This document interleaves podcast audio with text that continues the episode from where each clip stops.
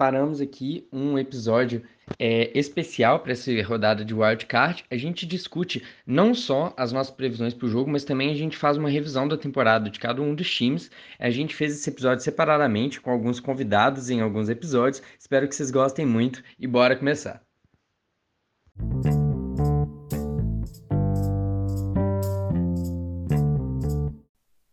Falando agora um pouco de Seattle Seahawks e San Francisco 49ers, esse duelo de divisão que vai abrir os playoffs desse ano, né? Nós trouxemos aqui para comentar um pouco com a gente o senhor Arthur de Pinho. Tudo bem, Arthur? Boa tarde, galera. Alegria aqui, só na fé com os 49ers, só esperando o melhor também, torcendo para o pior e esperando o melhor, que é o caso com esse time. Tem que ser otimista, tem que ser otimista. Pinho, nosso amigo aí de longa data, torcedor do San Francisco 49ers, sofreu com a gente no Super Bowl lá em, na temporada de 2019, Foi. mas tá tudo certo aí. Eu Esse acho ano que a gente vem, pode né? começar então com o Seahawks, né, Veloso? Fazer um resumão aí da temporada. Claro, claro. A gente abrindo aqui com a sétima seed, né, o Seattle Seahawks, que conseguiu sua, sua vaga nos playoffs de forma dramática, né, vencendo o Rams e precisando torcer para o Lions. No final das contas, deu tudo certo, que meio que carimba uma temporada bem surpreendente aí para o Seattle Seahawks, né, Lima? Tipo, assim, a gente volta ali para março, abril, na época que foi anunciada a trade do Russell Wilson, acho que todo mundo imaginava que o Seahawks ia ser um dos piores times da NFL nessa temporada e eles acabaram fazendo uma, uma campanha muito, muito sólida, muito digna, né? E isso passa muito pelo ressurgimento do Geno Smith, você não acha? Cara, é, eu lembro certinho no início da temporada comentando que o Seahawks para mim ia ser um dos piores times da temporada, se não o pior, é, por questão de talento dentro do elenco, é, e também por uma questão de a forma como o time foi construído, principalmente no draft. É, eu não gostei da pick do Kenneth Walker na época e, e, hoje ele já mostrou que ele é muito mais capaz e é, as demais picks Seahawks mostrando muito. Eu acho que muito do sucesso essa temporada vem também de quão bom foi o draft do Seahawks, os rookies entrando aí, principalmente os dois tackles, Charles Cross jogando muito é, e obviamente né, a maior história da temporada é a história do Geno Smith, que não só é, mostrou quem é um quarterback competente, mas, cara, todo jogo tem duas, três, quatro jogadas dele que são simplesmente ridículas. Ele jogando num nível de elite no quarterback. É, no início da temporada parecia que não seria sustentável, mas no fim da temporada, cara, é a precisão que ele vem colocando e principalmente uma das coisas que eu mais venho admirando no jogo dele é a forma como ele tem paciência de esperar no pocket, mesmo com a pressão chegando ele segurar a bola até o último segundo e mesmo assim entregar uma bola sob pressão no ponto certo e hum, frequentemente tomando uma porrada e levantando e seguindo com o jogo. E também criando com as pernas, né, que é, é uma coisa que no jogo de hoje da NFL faz muita diferença, é, principalmente nesse último jogo aí, é, conseguindo a vitória no overtime, a gente viu mais de, mais de duas vezes o Gene Smith criando é, o first down com as pernas, e isso faz muita diferença. Também passa pela dupla de wide receivers, que é uma das melhores duplas de wide receivers da NFL, o Tyler Lockett e o DK Metcalf, que se complementam muito bem e encaixaram tão em muita sincronia com o Gene Smith. É, já falei dos tackles, mas eu quero ressaltar novamente que é muito difícil você encontrar peças de linha ofensiva é, no draft que já entram para ser titulares, principalmente fora da primeira rodada, que é o caso do de um dos tackles do Seahawks, que vem sendo chave para a forma como esse time está jogando e a forma que ele vem correndo com a bola. No entanto, é, eu acho que uma coisa que a gente viu é, no início da temporada funcionar muito bem, mas que foi regredindo à medida que a temporada foi progredindo, foi é, o jogo corrido, que nos últimos jogos o Seahawks vem sofrendo um pouquinho em encontrar ritmo no jogo corrido, também com a lesão do Kenneth Walker, e aí a gente viu ele jogando muito bem esses últimos dois jogos e é chave para o jogo do Pete Carroll especificamente ter equilíbrio no jogo corrido, é, é, consolidar isso no jogo para é, arrastar o jogo. Mas a minha maior preocupação com o Seahawks é a questão da defesa, que é, eu já esperava que não fosse ser uma defesa muito boa é, ao longo da temporada, por, por, uma completa falta de talento também. Tem uma defesa que não tem muitas, é, muito investimento em cima dela em questão de é, de talento mesmo, mesmo que eles tenham tinham né, uma dupla de safety que infelizmente está é, lesionada muito sólida. É uma defesa que realmente, principalmente pass rush, falta talento, não tem nenhuma referência ali. E aí a gente viu o Seahawks começando a temporada defensivamente razoável, mas terminando muito fraco, principalmente pass rush. E nos playoffs, sobreviver sem pass rush é muito difícil. Então, minha maior preocupação né, é, para esse jogo especificamente, principalmente lidando com o Niners, que a gente vai falar daqui a pouco, que é praticamente impossível parar esse ataque, principalmente porque eles confiam no estilo de jogo. Nossos caras são melhores, mais fortes, mais rápidos que os seus. Cara, é um mismatch muito grande para essa defesa do Seahawks. Sim, sim. E aí, o, o, o Seahawks, né, mesmo tendo esses dois recebedores aí, os dois com mais de mil jardas nessa temporada, é, não tá tendo uma defesa. Tá longe de ser boa, na verdade. Eu olhei aqui, é a 26 defesa da, da NFL, a trigésima contra o jogo corrido. Se bobear, é a segunda pior do, desses times que foram aos playoffs. E para comentar um pouco agora sobre os 49ers e como que os 49ers vêm para esse jogo, como que vem sendo essa temporada bem não convencional, né, do, do San Francisco 49ers, nós vamos pedir aqui a opinião do Pinho. É, gostaria que você nos falasse aí, Pinho, o que que você acha do, da forma como os Niners vêm é, superando esses obstáculos na, na temporada com as lesões dos seus dois quarterbacks e vindo aí numa sequência incrível com Brock Purdy. Então, a opinião de torcedor pode dizer que ela sempre tem um pouquinho de viés, mas nesse caso ela também tem um pouquinho de condicionamento psicológico, porque a torcida do 49 sempre se denominou The Faithful, né? Que é a, a torcida que tem fé. E, sinceramente, eles não estão errados. Se você torcer para esse time, você tem que ter fé, porque isso aqui é uma montanha russa emocional. A gente começa uma temporada com um quarterback superlativo. A gente começa, pô, a gente vai pegar o Trey agora, ele vai salvar a gente. O, o Jimmy Garoppolo, todos os problemas que ele tem agora estão solucionados. a gente sempre teve um time muito forte, né? O Shanahan veio lentamente nesses últimos anos, mesmo no início dele, em 2017, construindo um, um, time realmente muito potente. Só que, ao mesmo tempo, você teve essa carência né, no quarterback. Quer dizer, o Jimmy Garoppolo é bom, bom, ele não é muito, ele não estava ele não tava apto, né? Ele já, ele já fumou algumas vezes, já fumou metaforicamente mais vezes do que alguém que espera o nível dele, é o fumble. E quando chegou o Trey, a gente pensou, legal, o Trey Lance está aqui, está tudo solucionado. E o cara vem e machuca nessa temporada. Depois o Jimmy Garoppolo também machuca. E a gente pensou assim, bom, 2024 tá sempre aí, né? Só que ao mesmo tempo, o, o Shanahan pega nossas melhores picks 2024 e troca pelo Christian McCaffrey no meio da temporada. E, claro, ele tava vencendo, já estava começando a vencer, né? No, nessa temporada. Porque nessa temporada a gente está com 10-4 agora. Desses 10, de, desculpa, é, 13-4. Nesses 13-4 aqui, 10 foram ser consecutivos e foram os últimos jogos. Por um breve período a gente estava 3-4. Parecia que os playoffs estavam difíceis, mas essa é a magia do Shanahan. Esse cara, é, ele tem um poder que você olha para ele e pensa assim: esse cara não sabe o que ele está fazendo, mas ele sempre sabe o que ele está fazendo.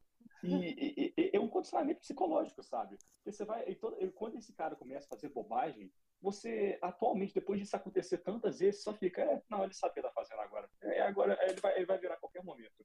Chegou em 2017, ele perdeu os nove primeiros jogos, eu acho, que ele, que ele chegou. Foi uma temporada bunda. Eu, eu lembro, desculpa, eu tava torcendo pro Fornais naquela época, e nessa, isso aí foi a época mais, mais triste. Meu pai torceu pro meu pai, que torce pro Tom Brady, né? Nem posso pro, pros Patriots, né? Torce pro Tom, pro Tom Brady. A todo dia, falava, você viu o jogo dos Fornais hoje? Eu tenho vontade de chorar na minha cama agora. Eu assim, esse Caio Shanahan, esse tratante, esse mercenário, esse cara aí é fraude, não sabe o que ele tá arrumando. Só que a cada temporada ele melhorando. 2017 foi uma bunda e depois melhorou no final. 2018 foi a mesma coisa e melhorou no final. 2019 eu não preciso falar nem nada. Ele pegou aquele 08 e trocou, inverteu, ficou 8-0. E, e, e, o que esse cara faz aqui é uma magia. Ele é, o, ele é o Abel Ferreira do futebol americano. Ele é o cara que coloca os dois dedos na cabeça e faz poderes mentais com o time inimigo. Porque ele é um jogador de xadrez 4D que veio jogar futebol americano. E as peças dele, convenhamos, são muito boas. Sem o Dibo, sem o Trey Parker, a gente ainda tem um time extremamente qualificado. O Brock Purdy, vamos começar por ele. Eu não, eu não sabia quem é esse cara, até, tipo, até, até os dois machucarem. ele foi o senhor irrelevante dessa, desse draft. Ele foi o último cara a ser pique. Quando a gente, tipo assim, deste ano, é, é, isso é como uma mitologia, né? Sabe quando o folclore, o, o personagem principal, ele reza por alguma coisa e essa coisa supostamente é entregue para ele, mas ela é entregue de uma forma que não é o que ele esperava? Esse foi o presente que Deus nos deu. Ele falou assim: vocês querem um quarterback? Eu dou um quarterback para vocês. A gente achou que ia ser o Trey mas é o Brock Purdy. E quer saber? Eu tô alegre. Eu, eu, eu, pensei que quando o Trey Lance tinha machucado, que essa temporada tinha acabado, que temporada que vem, pô, a gente volta, né? Eu também, a mesma coisa vale pro Divo Sewell, que machucou mais recentemente, ainda não voltou. Mas aí, depois disso, o Kyle Shanahan trocou as nossas três melhores piques para 2024 e uma pique em 2025, eu acho, eu acho, pelo Christian McCaffrey. E, e, eu sabia que ele era um cara muito McCaffrey, desculpa. Eu sabia que ele era um cara muito, muito bom, sabe? Mas, e, inclusive, eu sabia que ele era um cara tão versátil quanto o Divo Samuel, né? Mas ao mesmo tempo eu tava assim, nossa, esse Shanahan tá doido. Ele, ele, ele, eu pensei que ele tinha perdido um tá doido para ganhar nessa temporada. Ele queria fazer sentido essa essa temporada jogar o resto da temporada, jogar o resto da nossa campanha nos próximos anos fora. Sei que isso aí tinha sido um Hail Mary supremo. E se foi o Hail Mary, ele, ele certamente chegou, ele certamente resultou em touchdown. Porque o que esse Christian McCaffrey tá fazendo para 49ers é brincadeira. brincadeira. Esse cara né? tem que ir pro circo. E esse cara tem que ir pro circo. Isso daí tá, tá chamando os inimigos em palhaço. Eu nunca, véi, esse cara tá sendo tão útil pra gente quanto o Dibu Samuel. E o Dibu, e, e, outra, outra montanha russa, outra montanha russa, Dibu Samuel. Dibu Samuel, início da temporada, meteu o pé no chão e falou, eu quero sair. Eu não aguento mais, eu sou wide receiver, eu não sou running back, eu não, eu não aguento mais esse time garoto. Esse cara não presta pra nada, eu tenho que jogar pra ele. Eu não quero, eu vou embora.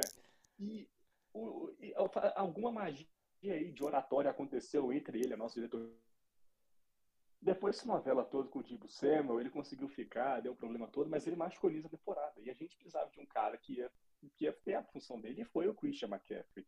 O Christian McCaffrey tá liderando a gente em rushing yards, ele chegou o que? Agora há pouco. Ele também ele fez seis, seis touchdowns como, como, como rushing. tipo assim, em, em, receiving, a gente tem dois caras muito bons, são o Ayuk e o Kittle, o Divo Samuel machucou, claro, ele teve, ele machucou depois de que 10 jogos, 9 jogos. O Christian McCaffrey jogou mais ou menos a mesma coisa e tá logo atrás dele. Tá logo atrás dele em jadas recebidas. Tipo assim, e a gente, e eles nem são nossos caras que a gente, que a gente que tem mais fé nisso. A gente tem o Kiro e a Ayuk para fazer isso.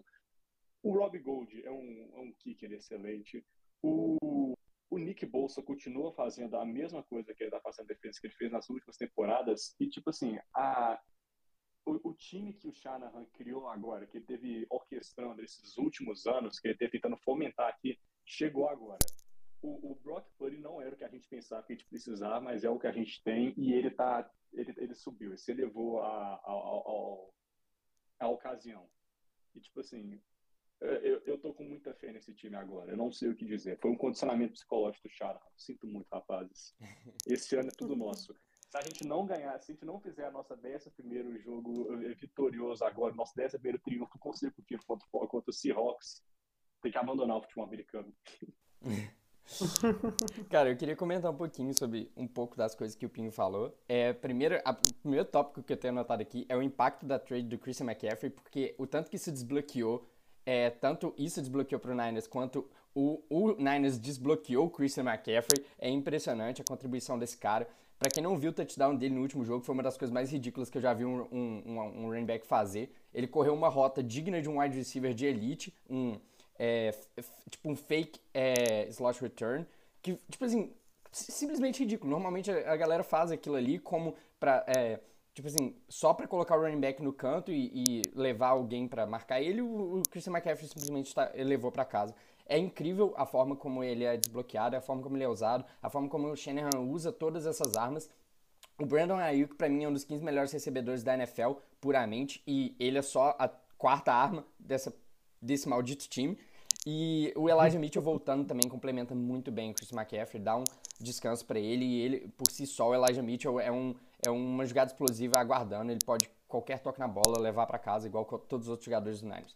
Comentando um pouco do Block Purdy, é, é, exatamente, tipo, eles bloqueou exatamente as coisas que eu esperava o Trey Lance desbloquear nessa temporada, que é o que faltava no jogo no Niners, que são jogadas fora do pocket e deep plays. Ele tem uma habilidade intrínseca de sair do pocket e entregar a bola no fundo do campo, que o, o Jimmy Garoppolo não tinha a confiança para fazer e quando fazia, fazia mal. É, e eu acho que isso vem abrindo muito o jogo do Niners e isso vem sendo chave para o sucesso da, desse ataque. Além de que o, o Nick Bosa, para mim, Defensive Player of the Year, simplesmente, tipo assim, cara é simplesmente diferente. É impossível bloquear, é impossível bloquear ele o jogo todo. E é um cara que consegue colocar o jogo no colo e ganhar. Então, o Niners tendo esses jogadores diferenciais que em qualquer momento do jogo conseguem simplesmente ganhar, é, colocar a bola debaixo do braço. Tem cinco caras desses no ataque, mais caras desses na defesa. Eu não consigo elogiar o suficiente o, o grupo de linebackers do Niners. E, cara, esse time pra mim é um Juggernaut, pra mim é o favorito na NFC é, e é minha aposta para chegar no Super Bowl. O... Isso que você comentou do Brock Purdy, tem uma estatística, eu esqueci a estatística certinha, mas é alguma coisa do tipo, só no jogo contra os Bucks, que foi a primeira, o primeiro start, né? O primeiro jogo como titular de Brock Purdy, ele já teve acho que dois touchdowns para mais de 20 jardas, né? Que o passe foi lançado a mais de 20 jardas. E esse é o mesmo número que o Garópolo teve durante essa temporada inteira. Então, assim, realmente essa habilidade de ter a jogada longa é algo que, o, que os Niners estavam precisando muito e que conseguiu, tá conseguindo ter sucesso aí justamente com o Brock Purdy, né, que era uma das pessoas mais improváveis para conseguir levar esse time dos 49ers ao sucesso e aos playoffs, mas ele está sendo um, um, belo maestro desse ataque e realmente é um time extremamente talentoso que tem tudo para dar trabalho aí na, na NFC e quem sabe até no Super Bowl, né? Tomara.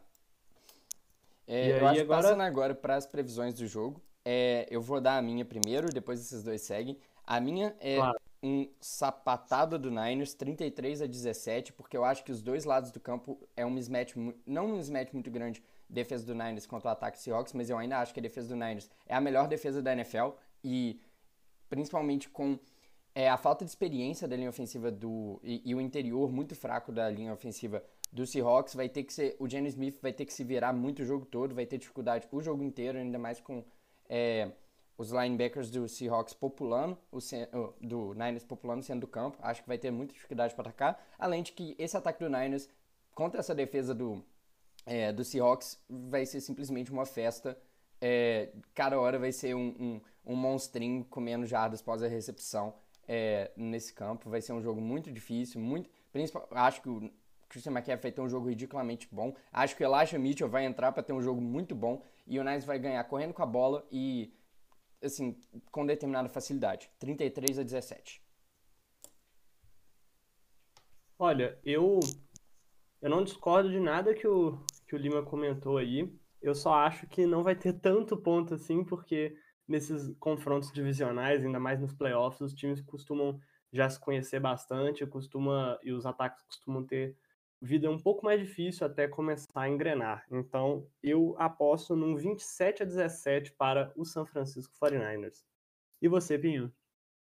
É, como torcedor, eu não posso deixar de afirmar né, que nesses últimos jogos estivemos buscando a pontuação que superasse os 40 pontos. Eu acho que ela vem agora com esse time capenga do Seahawks, 41 a 17. aí sim, aí Meu sim, Deus. gostei de ver. Beleza. Obrigado, Pim, pela participação e passamos para o próximo jogo. Obrigado, chefe.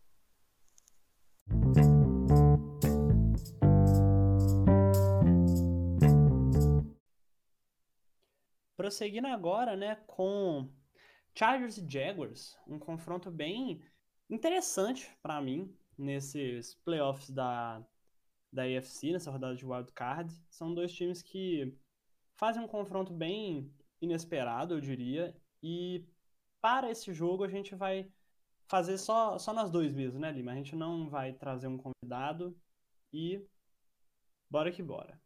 É, pois é, então, sempre importante falar um pouco. Eu queria começar falando é, do Chargers, né, que é o time desafiante, que teve uma temporada, para mim, muito decepcionante. bastante decepcionante no início da temporada. Eu colocava eles como até talvez um, um time que fosse disputar Super Bowl, que o Justin Herbert ia disputar MVP. Eu, eu tinha muita esperança, principalmente por conta da fase que o time estava, né? Que é, mostrou muitos sinais muito positivos ano passado e para esse ano é, teve um investimento de capital financeiro para é, colocar um patamar acima, mas infelizmente isso não traduziu no jogo e eu, e eu queria até falar um pouco disso, eu falei no meio da temporada, de por que é tão decepcionante ver o Chargers jogar. Obviamente a gente não pode deixar de lado a questão das lesões, né? É, perderam o sim, sim. Slayer é, por uma boa parte da temporada e ele era uma peça crucial para a forma como esse time funciona. O left tackle é uma das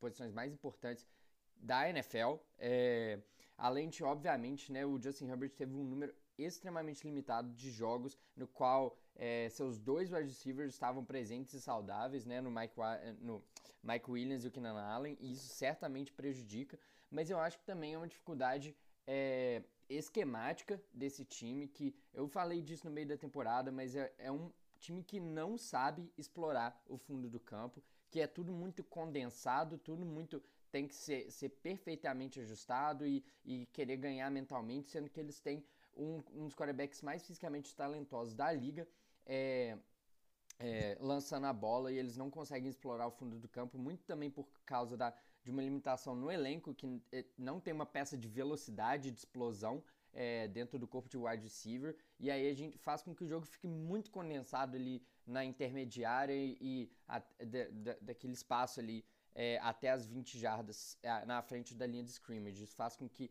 os safeties joguem muito próximos da, é, da linha de scrimmage não tenha espaço mesmo para se encontrar jogadas explosivas. E aí o Chargers fica nesse, nesse jogo arrastado, esse jogo que o tempo todo parece que não tem criatividade é, no ataque, que parece muito, sabe, é, apertado, assim, o Justin Herbert tendo que tirar é, um passe da cartola, tendo que ser preciso demais com bolas lançadas é, em velocidade no meio da confusão. É, e isso, e isso, é, isso é para mim o principal motivo dessa decepção. Além de que o time não consegue encontrar. Além é, dos. Hum.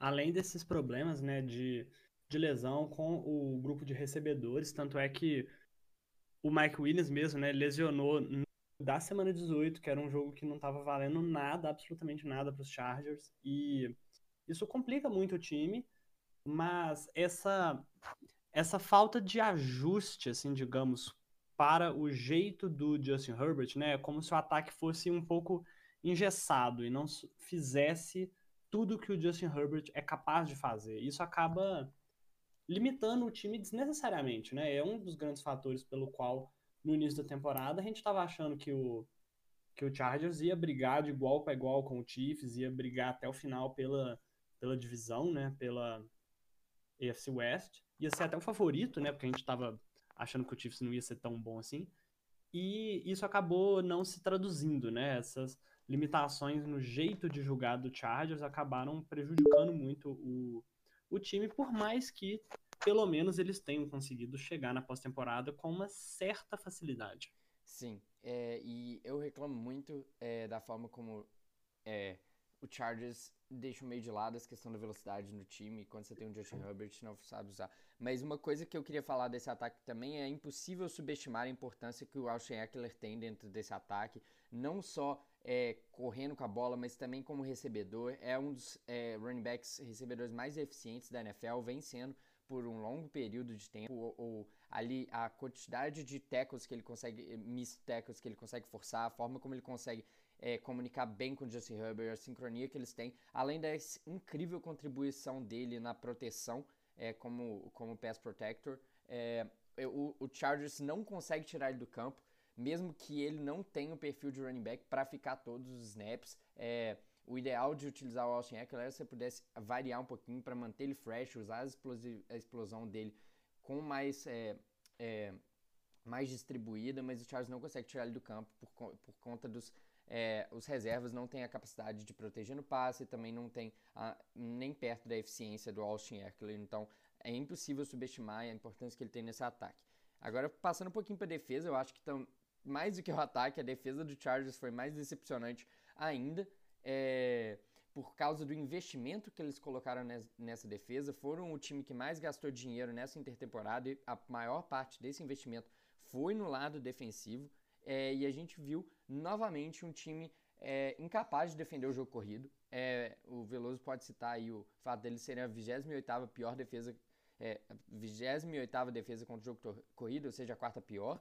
É, é, um time que cede muitas e muitas jardas, é um time que, é, que, que não consegue defender o jogo corrido mesmo. E por mais que, assim, é, obviamente, seu principal jogador defensivo não tenha participado de uma boa parte da temporada e está voltando ainda é, ao ritmo de jogo, é, cara, eu esperava muito mais essa defesa, né? Pagaram um, um, um, um cornerback que agora está no banco, é, é uma secundária, um grupo de corners que é, tá jogando menos do que eu esperava e principalmente assim, realmente essa questão do jogo corrido era um problema no passado, foi um problema no passado, todo mundo sabia que tinha sido problema e mesmo assim não foi resolvida para esse ano e é assim como todos os times da NFL vêm jogando contra o Chargers, é correndo com a bola é, e, e, forçando eles a, a, a ficar correndo atrás no placar com pouco tempo. E aí, com o jogo condensado que o Chargers tem, é, o Justin Herbert meio que tem que fazer alguma coisa acontecer por mágica. E basicamente o que o Chargers ganha é nessa mágica do Justin Herbert, que, que mesmo que não, que não esteja disputando nada esse ano, não tenha sido um statline incrível, ele continua sendo, para mim, um dos melhores quarterbacks na NFL, porque ele vem, ele faz coisas incríveis mesmo sendo limitado por todas essas outras questões. Essa questão do da defesa corrida, né, do, dos Chargers simplesmente não funcionar e não funcionar do jeito que deveria é algo muito é, frustrante, né, para os torcedores, já que isso é um problema de longa data do time. E esses são fatores que fazem com que o, os nomes, né, do Brandon Staley, que é o head coach, e também do Joe Lombardi, o coordenador defensivo, estejam bem é, no hot seat ali, né? São dois técnicos que é, a galera já tá começando a perder um pouco a paciência. Eu já vi gente falando que, pô, se o Chargers perder do Jaguars, tem que demitir o Brandon Staley, sabe? E não sei se essa é realmente a, a solução mágica para os problemas do Chargers, mas pode ser sim um passo na direção certa, já que se você for pegar em questão de elenco no time, em questão de do talento do Justin Herbert, era para ser um, um, dos times que tem que sonhar com esse Championship, pelo menos ali. Eu acho que não tá fora da disputa, bem, mas eu não acho que eles estão fora da disputa porque justamente porque eles têm o Justin Herbert. Cara, ter um quarterback de elite, chega nos playoffs, é a hora de colocar a bola na mão dele, deixar ele decidir e aí a gente vai ver o Justin Herbert. Vai ser a primeira, é, primeira vez que ele chega aos playoffs, né? Vai ser a primeira vez que a gente vai ver é, o que ele é capaz de fazer nesses momentos decisivos. Quando você tem um quarterback de elite, você pode sonhar. Sim. E é, já modificando aqui, mudando um pouco o nosso foco, né? Outro QB que tá finalmente assim engrenando, né, nessa metade da temporada final aí, tá mostrando a que veio, né, tá mostrando flashes ali do, do potencial que fizeram ele ser draftado com a first pick, com o tanto de hype, né, que ele recebeu na época do draft, é o próprio Trevor Lawrence, né? É um cara que tá sendo muito crucial nessa nesse turnaround incrível, né, que os Jaguars tiveram, vencendo sete jogos Mentira. Seis dos sete últimos jogos, eles perderam pro Lions, e garantindo uma vaga nos playoffs, né? Então, esse time do Jaguars é um time que tá chegando nos playoffs com uma força muito grande, muito embalados e é, vai ser bem curioso de ver, né? Como que eles vão se comportar. Eu acho muito legal é, a diferença que faz ter um adulto coordenando de fato o time, a diferença que a gente vê na organização do time de forma geral, do ano passado para esse ano. Ano passado, a piada do Urban Meyer, todo o problema que o Jacksonville passou, o ano difícil do Trevor Lawrence também por conta da, das circunstâncias ao redor dele.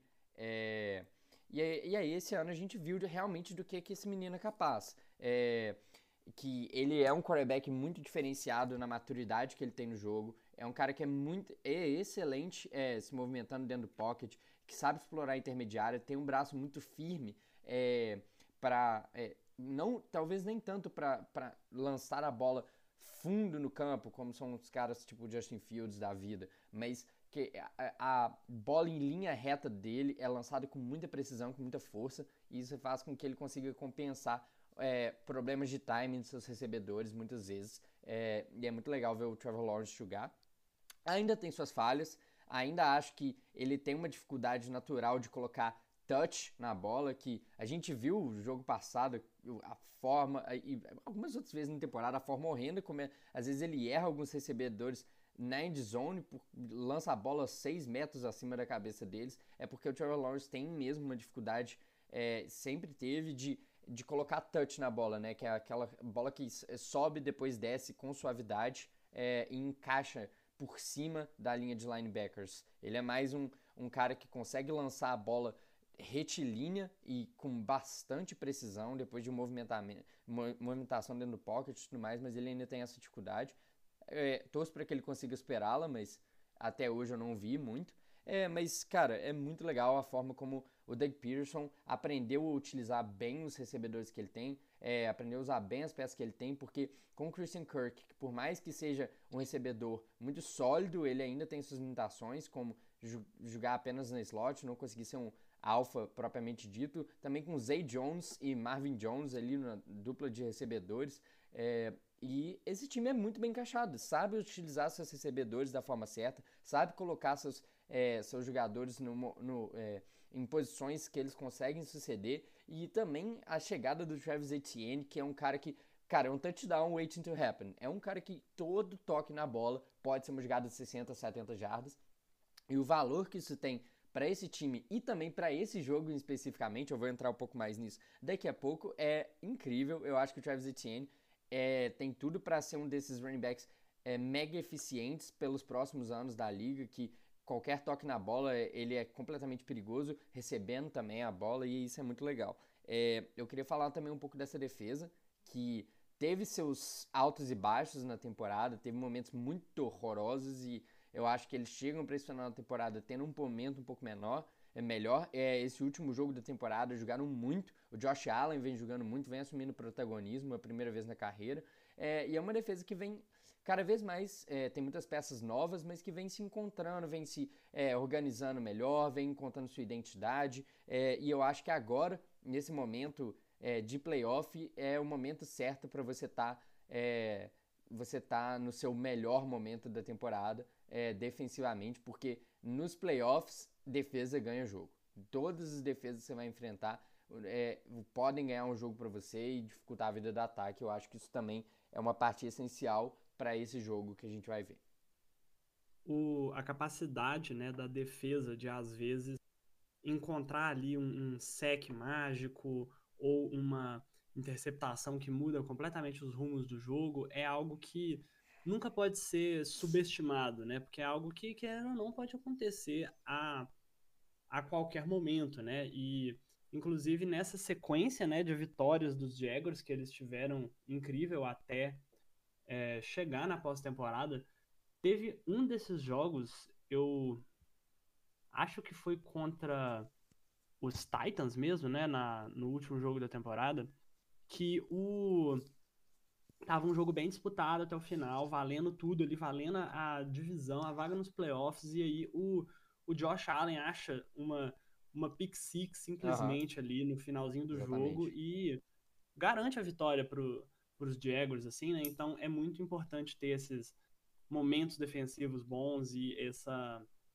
essa situação boa no time indo para os playoffs. Ainda mais quando o seu ataque tá tendo dificuldades, né? Porque a gente viu esse último jogo, o Trevor Lawrence jogou muito mal.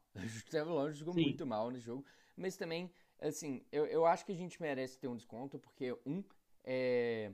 Cara, foi o primeiro jogo realmente muito relevante da carreira do cara. É, é complicado de, nesses momentos você fica meio esse, é, é, emocionado demais Sim. e aí gera esses erros bobos. E eu acho que também, velho, jogar é contra a defesa do Mike Vrabel é sempre chato. A gente viu o Chiefs tendo muita dificuldade contra essa defesa e, e, e tipo assim, o Titans jogando com é, Malik Willis de quarterback quase conseguiu roubar uma do Chiefs é, e é uma defesa muito chata de jogar. É uma defesa muito chata de jogar contra. Acho que eu estou disposto a desconsiderar um pouco esse último jogo do Trevor Lawrence, mas o que eu gosto de considerar é que nesse momento essa defesa conseguiu é, sustentar o time mesmo num, num, num, momento que o ataque não estava funcionando. Sim, sim. Foi tipo um, um pré-playoffs ali, né? Sim. Com o, o Malik Williams. O jogo foi pro overtime, caramba. E vamos ver aí, né? O, o Titans, inclusive, né? Que teve que ter um, um colapso enorme na temporada para possibilitar os Jaguars a chegarem nos playoffs algo assim de cinema, simplesmente. Acho que na semana 10 eles tinham quase 90% de chance de playoffs e os Jaguars estavam lá com tipo 7%. Mas, enfim, isso aí é, é outros 500. Certo. Entrando um pouco agora no no jogo, né, Lima? Eu diria, eu diria por mim, assim, que esse é um dos jogos mais é, equilibrados da rodada de wildcard. É um jogo que eu consigo seriamente ver os dois times com muitas boas chances de vencer o jogo. O que, que você acha? Sim, eu também estou colocando um jogo de uma posse bem disputado, disputado até o final. E eu até anotei aqui uns pontos que eu acho que cada um dos times tem que prestar atenção. Pro, é, para o Jaguars, eu acho que o segredo do jogo é usar bem o Travis Etienne. Eu acho que enquanto o Travis Etienne tiver um bom jogo, eles têm uma excelente chance de ganhar, principalmente contra essa defesa corrida do Chargers. Eu acho que ele é a chave do jogo, além de usar o Christian Kirk nessas rotas curtas é, e criar jardas após a recepção. Eu acho que assim, saindo, tentando fugir um pouco do Derwin James, o safety dos Chargers, é um pouco meio que a receita. É, correr com a bola, eu acho que esse é o segredo para derrotar. É, e cuidar da bola, velho. Não cometer turnovers bobos, é, tirar a bola da a, a mão. A, tirar a bola da mão do, do Justin Herbert, e esse é o segredo para eles ganharem o jogo. No lado do Chargers, é o contrário, é parar o jogo corrido, arrumar uma solução, é, Joey Bosa voltando, é, achar soluções para isso, eu acho que é a chave do jogo. Se você tira o ritmo um pouco do jogo corrido do Jaguars, é, o, o Trevor Lawrence pode estar no, no jogo de nervosismo e tudo mais, e arrumar esses turnovers vai ser essencial. E proteger o Justin Herbert do pass rush, é, do pass rush do Jaguars, que vem jogando bem melhor. E o Chargers vem tendo problemas com a questão de proteção. Então é arrumar a forma de proteger o Herbert e parar o jogo corrido, e eles têm chance de ganhar esse jogo. Como o Jaguars está em casa, é, e como eu acho que o momento do time para mim é um pouco melhor, é, eu tô colocando 23 a 20 para o Jaguars. Eu acho que o Jaguars ganha, mas lembrando, quem tem quarterback de elite nos playoffs é isso que faz mais diferença. Então eu também vejo uma excelente chance para o Chargers, vai ser um jogo bem disputado. Excelente, excelente ponderação. O pass rush do, do Jaguars vem jogando muito assim, eu realmente eu não não parei para pensar nisso. Eu acho que o, o quem que eles draftaram, né, com a first pick foi o, o Trayvon Walker. Walker. Ele acho que comparativamente fica meio difícil, né, até porque o Aiden Hutchinson teve uma temporada sensacional, mas realmente quarterback nenhum gosta de pressão, né? E ainda mais o, o Herbert que precisa consistentemente achar essas janelas apertadas, esses passes precisos, assim, é algo que complica muito o andamento do jogo, né, para o, os Chargers. Sim. Eu, eu sinceramente, eu também tô confiante no Jaguarzão da massa. Eu realmente acho que esse vai ser um jogo muito legal de ver, muito divertido, muito imprevisível. Acho que talvez um time possa até abrir umas um 10 a 0, 14 a 3 ali no início, mas vai ter briga de volta e vai ser disputado até o final. Acho que vai ser, vai, vão ter bastantes pontos no jogo, seja com o, o Herbert, né, achando a, as rotas com o, o Keenan Allen e, e, punindo um pouco essa defesa aérea do, dos Jaguars, assim como o é, os Jaguars achando ali alguma, algumas rotas intermediárias e jogando talvez um pouco no, no play action, abrindo um pouco para o Travis Etienne. Eu acho que no final das contas vai ser um jogo de bastantes pontos. Eu estou apostando num 31 a 27 para o Jacksonville Jaguars. Beleza. É isso aí. Passamos para o próximo então.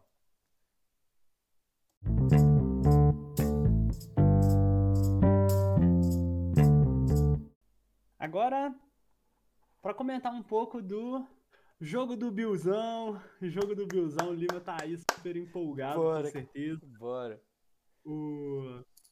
A gente, para esse jogo, né, Bills e Dolphins, a gente convidou um amigo nosso, o grandíssimo Dutch, torcedor aí de longa data do Dolphins e do Giants, sofredor, mas é, por uma questão aí de conflitos, né, de schedule, né, a gente não conseguiu remarcar, né, tipo, tipo aquele jogo, né, do, do Bills e Bengals, então assim, F. vamos acabar ficando só nós dois mesmo, mas muito obrigado aí, Dutch, pela disposição, e partindo pro jogo, né, é, é difícil, né, porque o Dolphins é um time que teve uma temporada muito, muito digna, eu diria, ainda mais no início da temporada. Foi uma temporada bastante interessante de ver a conexão do Tua com o Tyreek Hill e o ataque funcionando. Mas para esse jogo de playoffs a gente não vai ter isso, né, Lima?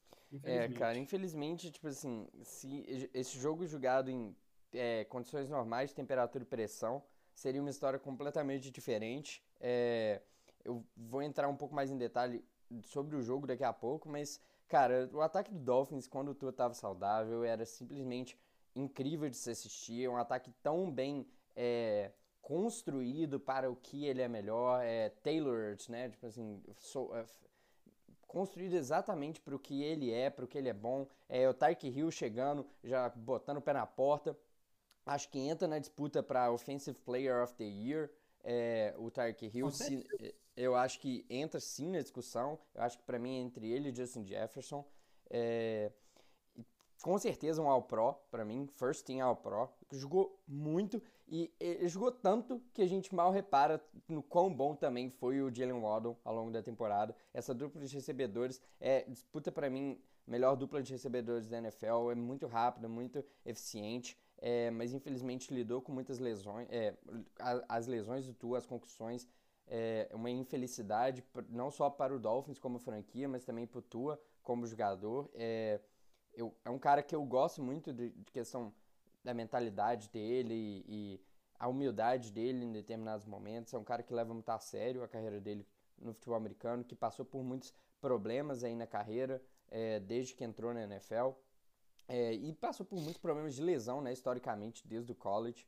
É, eu torço pelo melhor e tomara que ele volte aí saudável e que essas questões da concussão não afetem ele no longo prazo. Mas falando da temporada, queria mandar um, é, um aplauso especial ao Mike McDaniel, que chegou de São Francisco e já mostrou que essa árvore de, de, de treinadores do Kyle Shanahan continua sendo várias mentes muito inovadoras, muito é, capazes, muito é, é, sabendo explorar a força de seus jogadores e construir um ataque para é, explorar 100% do talento de cada um. É, gosto muito dele, cara, assisti as entrevistas dele, parece que o cara tá fumado em todas as entrevistas, é muito engraçado. E Ele é, é um cara, é, é um cara que parece uma criança brincando com é, um jogo de xadrez no campo e é muito legal. Ele tem, ele tem aquele perfil de gênio, sabe? Eu, eu gosto muito dele. Véi, tem que ter uma entrevista, cara. Eu, eu não, alguém tem que fazer um podcast aí lá nos Estados Unidos, chamar o, o, o Pat McAfee. Tem que chamar o Mike McDaniels e o Jamal Williams ao nossa, mesmo tempo. Nossa, cara, que resenha. Não, isso aí, isso aí eu, eu, nossa, eu pagava pra ver esse negócio. Cara, muito legal. Eu espero ter um Hard Knocks do Dolphins só pra ver o, Ma o Mike McDaniels no dia a dia.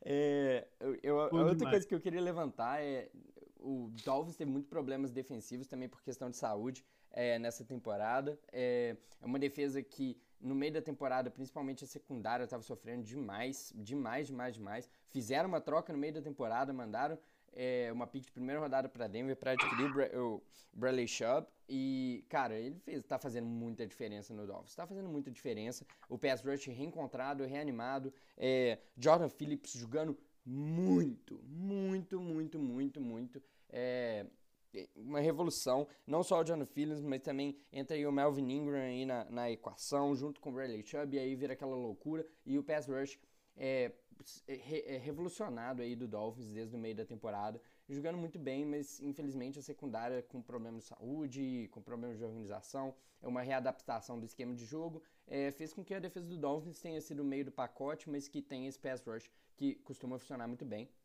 Mas, infelizmente, para esse jogo a gente pode estar tendo problemas de saúde. Bradley Chubb, Melvin Ingram e Jordan Phillips, os três estão na, é, no Nossa. Injury Report. Talvez é, dois deles não joguem, então é uma confusão. É, além deles, no, no, no Injury Report, o Mustard não deve jogar. O Armstead, o left tackle, que eles pagaram tanto dinheiro vindo do Saints, também não deve jogar. O Alec Ingold, fullback, também tá no injury report. A gente não sabe se ele vai jogar. Cara, o Jalen Waddle também tá no injury report, mas ele deve jogar, mas não 100%. E infelizmente isso é a história do jogo, né? Tipo assim, é uma questão de saúde mesmo. Mas é um, é um time que se mostrou muito competente, muito é, perseverante ao longo da temporada, mas que chega aí para para intertemporada para enfrentar um Juggernaut, que é o Bills, é, num momento muito delicado, com um, não só o seu quarterback titular machucado, como o seu segundo quarterback titular, é, com o seu segundo quarterback machucado no. É, no é, é... Na, na, DM, né? Tá todo é. mundo na DM. Sim. Ele tá no protocolo de concussão também, o Bridgewater? Também, o Bridgewater também tá no protocolo de concussão e chegando ah. aí com o Skyler Thompson, que definitivamente não vejo como um quarterback competente para disputar o seu primeiro jogo de playoff contra um time que vem chegando muito quente para essa é, para o final da temporada. Então, tá complicado pro Dolphins.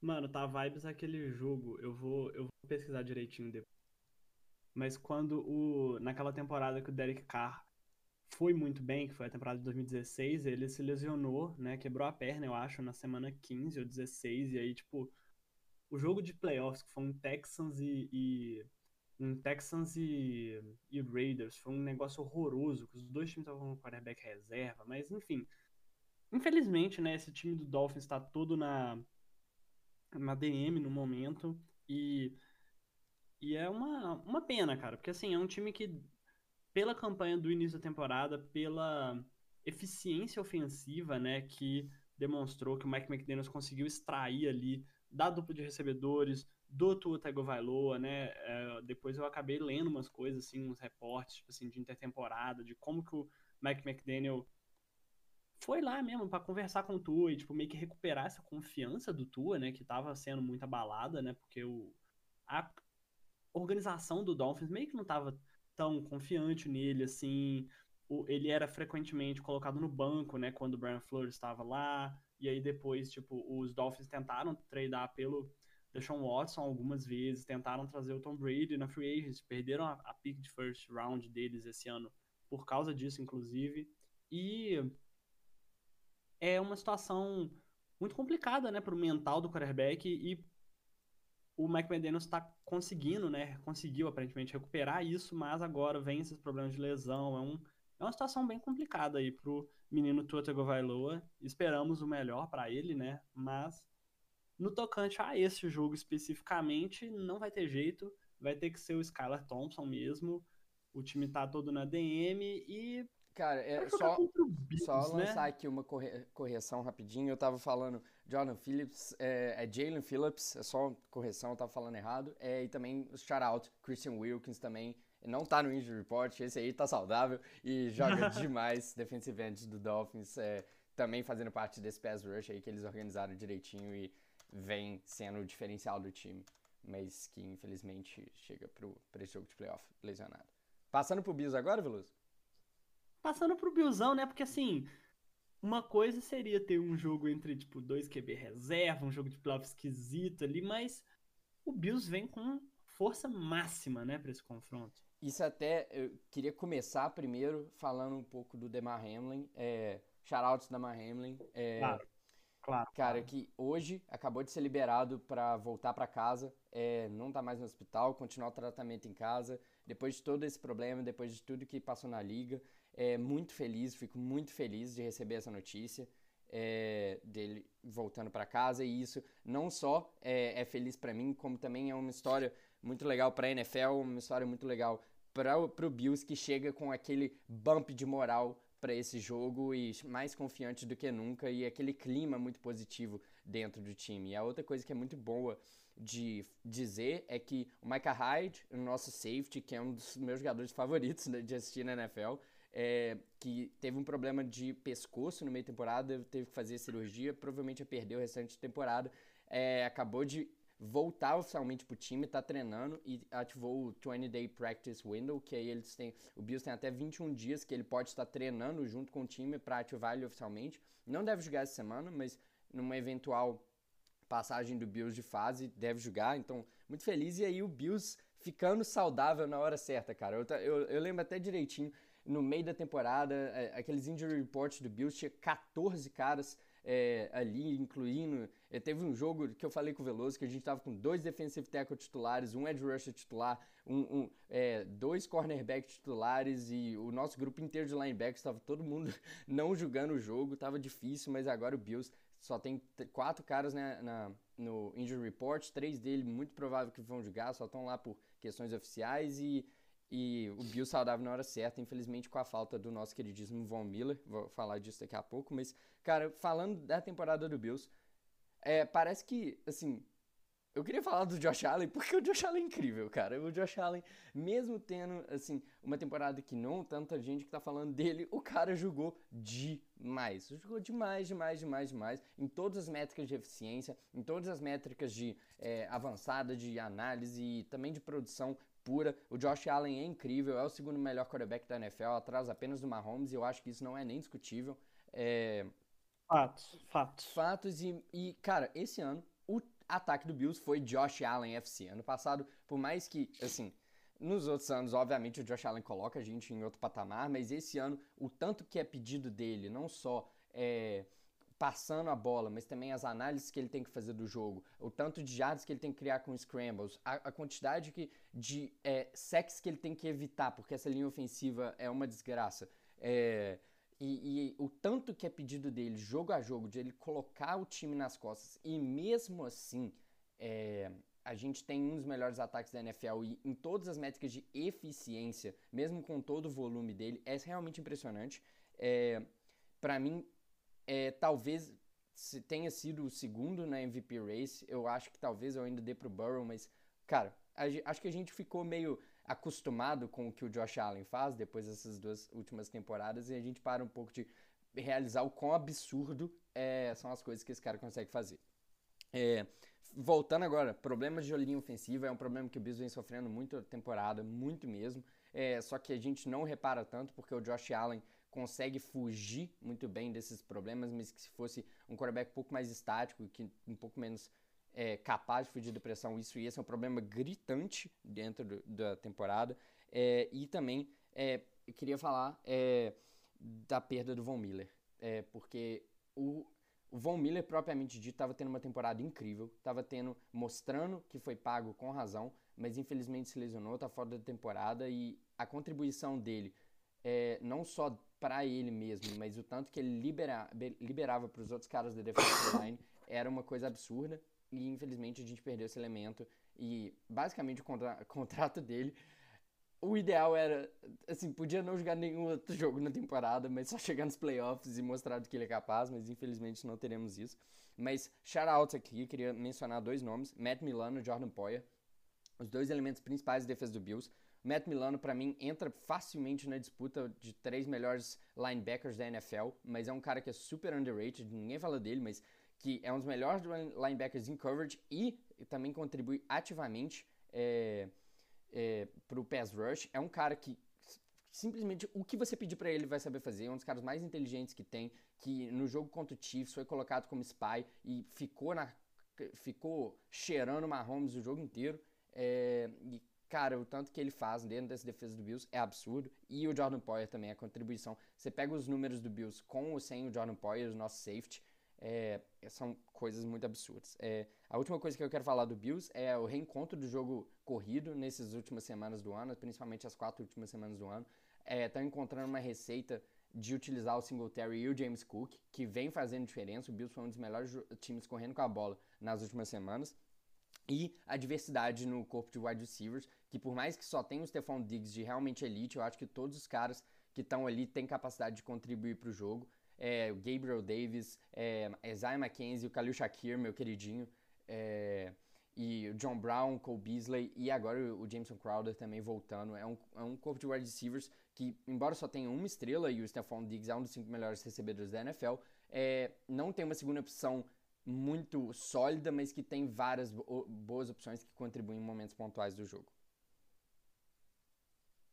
O interessante, né? Porque esse time do Bills, acho que eu já tô acostumado, porque eu escuto você falar deles o tempo inteiro, né? Então, é, todos esses nomes aí, o Matt Milano, Jordan Poyer, é, Micah Hyde, o, a, os wide receivers, eu já tô acostumado, mas realmente é algo que, assim, se você pergunta para para um, um fã mais casual, assim, ele vai saber do Josh Allen e do Stephon Diggs. E todo ano o Josh Allen tá se mostrando, né, como realmente um quarterback de elite aí, top, top 2, top 3 da liga, com certeza. É, e a gente já está acostumado a ver essas magias do Josh Allen, essas bolas longas, esses braços muito potente, precisão nas rotas curtas e a capacidade né, de ser um, um, dual threat quarterback, de se ficar tudo agarrado, conseguir sair do pocket, conseguir desembolar umas, umas jardas ali com os pés e com estilo, né? Fazendo stiff farm, indo pra trombada, assim. É um cara muito muito físico, muito valente, que dá raça no jogo e isso é muito bonito de se ver. A gente acabou ficando Véi, acostumado, quantos, mas... quantos... É, eu só quero falar, tipo assim, eu, se fosse um cornerback, eu teria medo de ver o Josh Allen correndo para cima de mim. É, é, realmente, tipo assim, uma visão é, que não é muito inspiradora de o que, que pode acontecer, porque ele não tem medo de contato e é um homem de 1,90m e tanto de altura, que, que simplesmente um caminhão correndo para cima de você, ele não tem medo de nada não, velho. Eu teria medo. Eu, eu acho que é o, o Paulo Antunes, eu não sei, algum comentarista falando que é o cara, ele tem o físico de um Tyrande e lança as bolas incrivelmente bem e vai pra trombada e ele vai te jogar no chão. Assim, é algo muito incrível, né? A forma como essa habilidade atlética do Josh Allen conseguiu se, é, se mostrar né, na NFL de forma tão primorosa e é sempre uma, uma graça, né, de ver o, o Josh Allen jogar. E aí agora, assim, entrando um pouco no, no que a gente espera pro jogo, né, Lima? É. Eu acho que eu vou ter vai que falar ser... um pouquinho disso, né, cara? Porque infelizmente, cara, não vai ser um jogo próximo. Definitivamente. A spread, para quem gosta de aposta, a spread já tá menos 14 pro Bills, ou seja, o Bills é favorito por mais de 14 pontos. E mesmo assim, eu acho que eu ainda estou mais do que disposto. Se eu tiver que colocar em alguma coisa na spread, eu coloco esses menos 14 no Bills. E, tipo assim, eu, se fosse. Eu acho que se fosse uns 18, eu acho que eu ainda colocava no Bills. É, acho que o Bills é muito favorito. Muito, é muito favorito. História dos playoffs da NFL. É. E, assim, muito disso é porque o Dolphins está jogando com o terceiro quarterback e eu queria lançar duas estatísticas aqui do Skylar Thompson, só para provar isso, que é, em dois jogos como titular, mais meio que ele teve que é, entrar no lugar do Ted Bridgewater, que na verdade foi quase um jogo inteiro, não foi nem meio jogo, mas é, ele tem o pior passer rating da NFL, com mínimo de 100 tentativas, é, eu acho que é em torno de 62, 63, considerando os quarterbacks que tiveram mais 100 attempts, isso é, tipo, horroroso. É, e ele só teve dois drives que resultaram em touchdown é, dentre todos os que ele jogou. Isso também é outra estatística absurda. Obviamente, a gente tem que contar o fato de que dois desses jogos foram contra o Jets, que é uma das melhores defesas da NFL, mas mesmo assim é uma estatística bem pífia. E aí vai encarar essa defesa do Bills, que está finalmente quase 100% saudável, num jogo de playoff, chegando é, fora de casa, né? E, e ainda assim é, chegando com outro time, o Bills muito motivado, é, chegando é, muito pumped para esse jogo, muito alegre, principalmente por causa da questão do Odemar Hamlin e etc. Cara, se o Dolphins fizer mais de 10 pontos, eu tô surpreso. Sinceramente, é algo que é difícil, é difícil esperar outra coisa, porque o, o Skylar Thompson é um, é um rookie aí que ninguém conhece e, diferentemente, né, do, do nosso amigão Brock Purdy, né, ele não se mostrou preparado, pronto ali pra NFL. Era um cara que foi draftado para ser o QB3, que é aquele assim, pô, a gente não, a gente não quer te usar, mas assim, se a gente precisar, você tá aí. E os Dolphins estão precisando de usar o Skylar Thompson e não estão tendo tanto sucesso assim. É bem difícil um, um mundo na qual o, os Dolphins consiga, né? Até deixar esse jogo disputado, eu diria, é algo que vai precisar da magia do, do Tyreek Hill e incrível. E assim, previsão de placar para o jogo, igual o Lima falou, acho que mais esperar mais de 10 pontos do, do, do Dolphins vai ser algo difícil.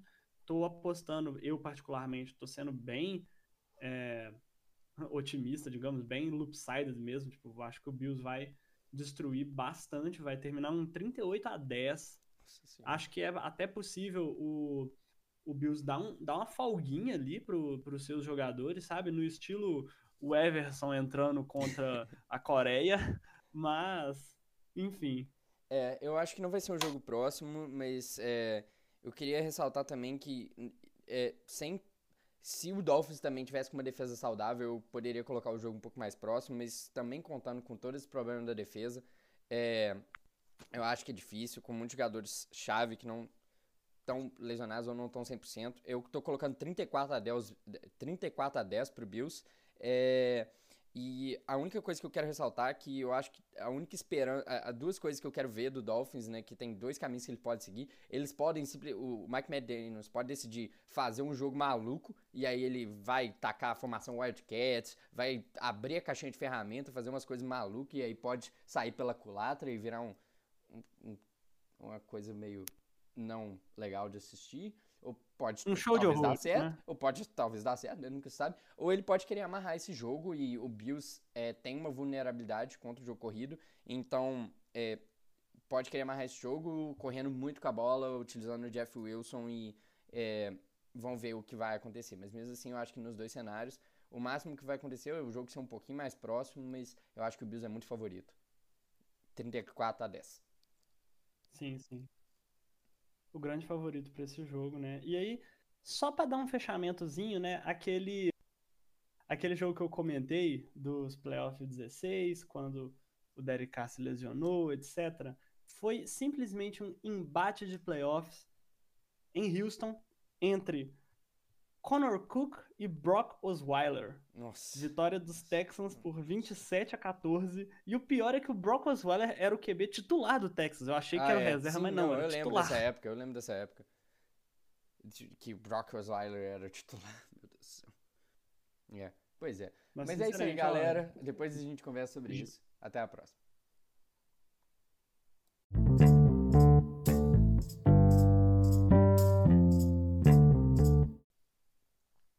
Partindo agora para esse outro jogo muito especial entre New York Giants e Minnesota Vikings, um duelo interessante nesse wildcard. E para nos ajudar com essa análise, trouxemos aqui o nosso queridíssimo amigo César Neves. Tudo bom, César? Tudo bom, Veloso Lima? Prazer estar no podcast com vocês. Para quem não me conhece, eu sou amigo dos dois. A gente tem uma liga de fantasy junto, um grupo de WhatsApp que a gente fala de NFL junto. Então, sou Minnesota Vikings. Ganhei 50 reais do Francisco, que é outro amigo nosso, que tá no podcast também. Ficar apostei com o Vikings ganhar a divisão. Então, eu tô esperando a próxima aposta aí pra ver quem que eu vou ganhar mais 50 apostando que o Vikings vai ganhar um Super Bowl. Então, é isso. Tô aqui pra ajudar. Então, beleza. Aí sim, aí sim. E começando aqui um pouco, né? A gente tá começando, vamos falar do Giants em primeiro lugar, né? Que foi o o que é o time que tá jogando fora de casa e é um time que superou bastante as nossas expectativas no início do ano, né, Lima? Foi um time que a gente não imaginou ganhando quase 10 jogos e indo para os playoffs. A gente achava que ia ser um, um ano de reconstrução bem clássico assim, para o New York Giants. Mas as expectativas né, que nós tínhamos foram completamente obliteradas pelo grande trabalho do Brian Dable, né? É, cara, e, e, tipo assim, quando é, a gente fala que foi uma surpresa para todo mundo, esse, esse, todo mundo inclui inclusive a diretoria do Giants, o Brian Dable, o Daniel Jones, todo mundo envolvido nessa brincadeira e até, se possível, o, o Deus maior do futebol americano, porque ninguém poderia prever isso com o nível de talento que tem dentro do, do Giants. É, E, cara, isso fala muito, muito, muito não, do Brian Dable como coach. É, desde que ele chegou lá, fez um trabalho excelente, que é, é trabalhando a confiança do Daniel Jones, entendendo quem é o pessoal dele. É, chegou, trouxe também o coordenador ofensivo de Kansas City para fazer o trabalho no ataque, mesmo o Brian Dable tendo vindo de um background com Bills de coordenador ofensivo, ele delegou esse trabalho é, de chamar, de ser o play caller, de ser o play caller ofensivo, porque tem muito mais coisas que o head coach tem que se preocupar é, durante todo o processo e ele se preocupou com isso e fez esse excelente trabalho. É, para mim, é o, o, o, técnico do ano é, e eu acho que é muito difícil discutir com esse argumento, é, por mais que tenham candidatos excelentes aí, por exemplo, Nick Sirianni e, e até o, o, é, o, o nosso queridíssimo é, o, Dan Campbell. É, o Dan Campbell também fez um excelente trabalho, mas eu queria falar do Kyle Shanahan. É, mas, sim, sim, claro. É, mas, cara, o Ryan Dable colocar esse time do Giants no playoff foi um absurdo. É, principalmente com a quantidade de talento que tem, principalmente no lado do ataque. Você vê que não tem nenhum recebedor de qualquer nível razoável dentro do time. O líder de é, jadas recebidas é o. o é, me, me lembra aí o nome do cara, Veloso. Darius Slayton? O Darius Slayton, que era um cara que tinha sido ignorado por essa franquia. É, Rich James e Companhia Limitada. É, e, e, cara, Vandale Robinson. É, Wandale Robinson. e, e esse é um, é um time que tem muito pouco talento ofensivo. E o Daniel Jones também, que vinha de muitas temporadas péssimas. É, que, que, simplesmente ridículas é, as últimas temporadas do Daniel Jones e que conseguiu esse ano ser muito bem utilizado e o Brian Dable entendeu o que ele é bom e o que ele é ruim é, e a gente viu um Daniel Jones sabendo usar as habilidades atléticas dele, correndo muito mais com a bola, é, utilizando. O Brian Dable teve uma criatividade muito, muito, muito grande, não só na elaboração das jogadas, com todos os Wildcats, com todas as é, pequenas é, mudanças na, de formação, as brincadeiras com o personnel, que é, utilizando Pony colocando dois running backs em campo, fazendo motion diferente, brincando com tendências, é, ter uma sequência de play call muito interessante, sabendo explorar as tendências do outro time, fazendo um gameplay muito específico e sabendo utilizar seus jogadores da, maneira da melhor forma possível. Saquon Barkley é, tendo a temporada de recuperação dele, provando que ele é um dos running backs mais talentosos da NFL. É, e jogou muito esse ano. É, é, é, impossível subestimar a importância que ele tem para esse time.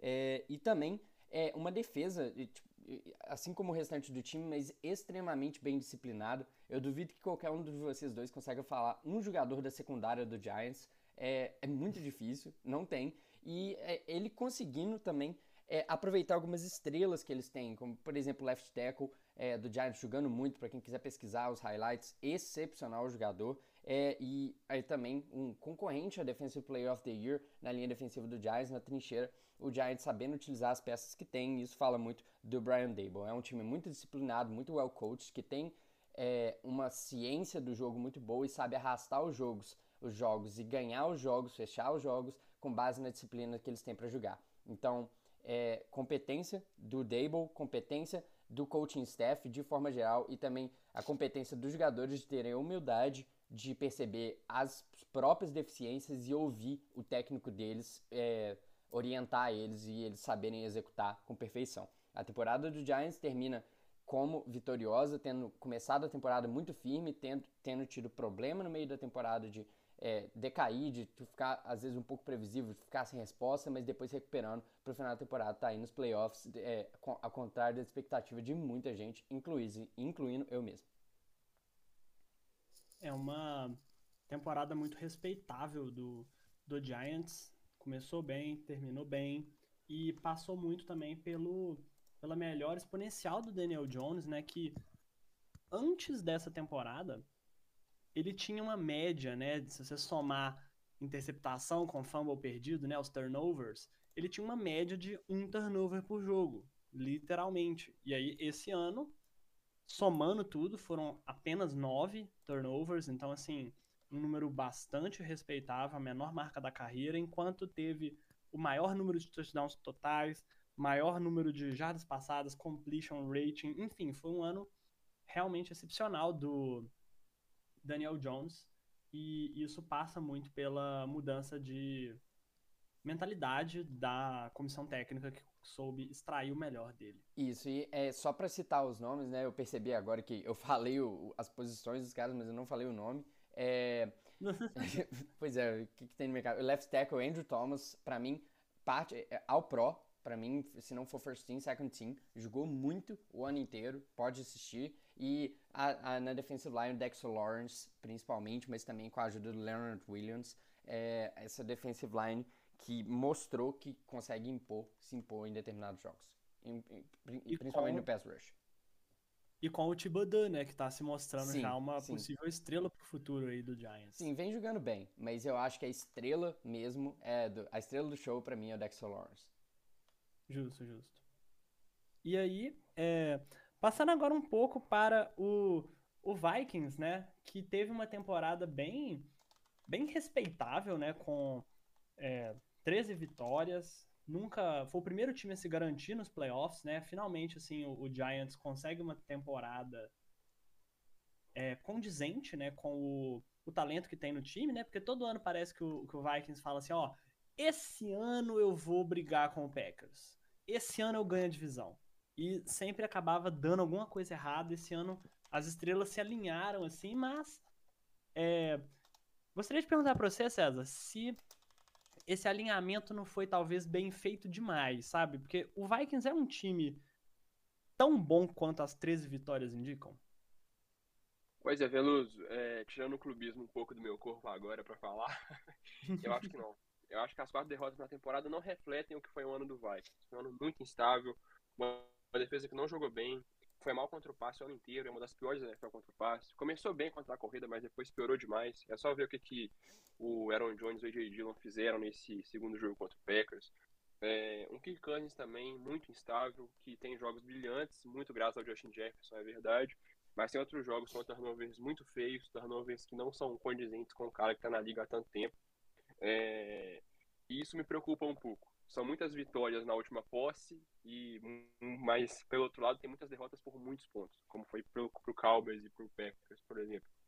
Então essa instabilidade me preocupa para os playoffs, né? Acho que esse recorde a gente deve essencialmente, praticamente ao Justin Jefferson, que é o melhor receiver da NFL esse ano.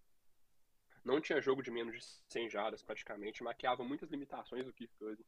Então, é, isso me preocupa bastante. Eu acho que pro jogo contra o Giants agora tem tudo para ganhar. O jogo em Minnesota é um time do Giants que, apesar do trabalho fantástico do Brian Debo, igual vocês falaram, é um time que tem muitas limitações técnicas ainda.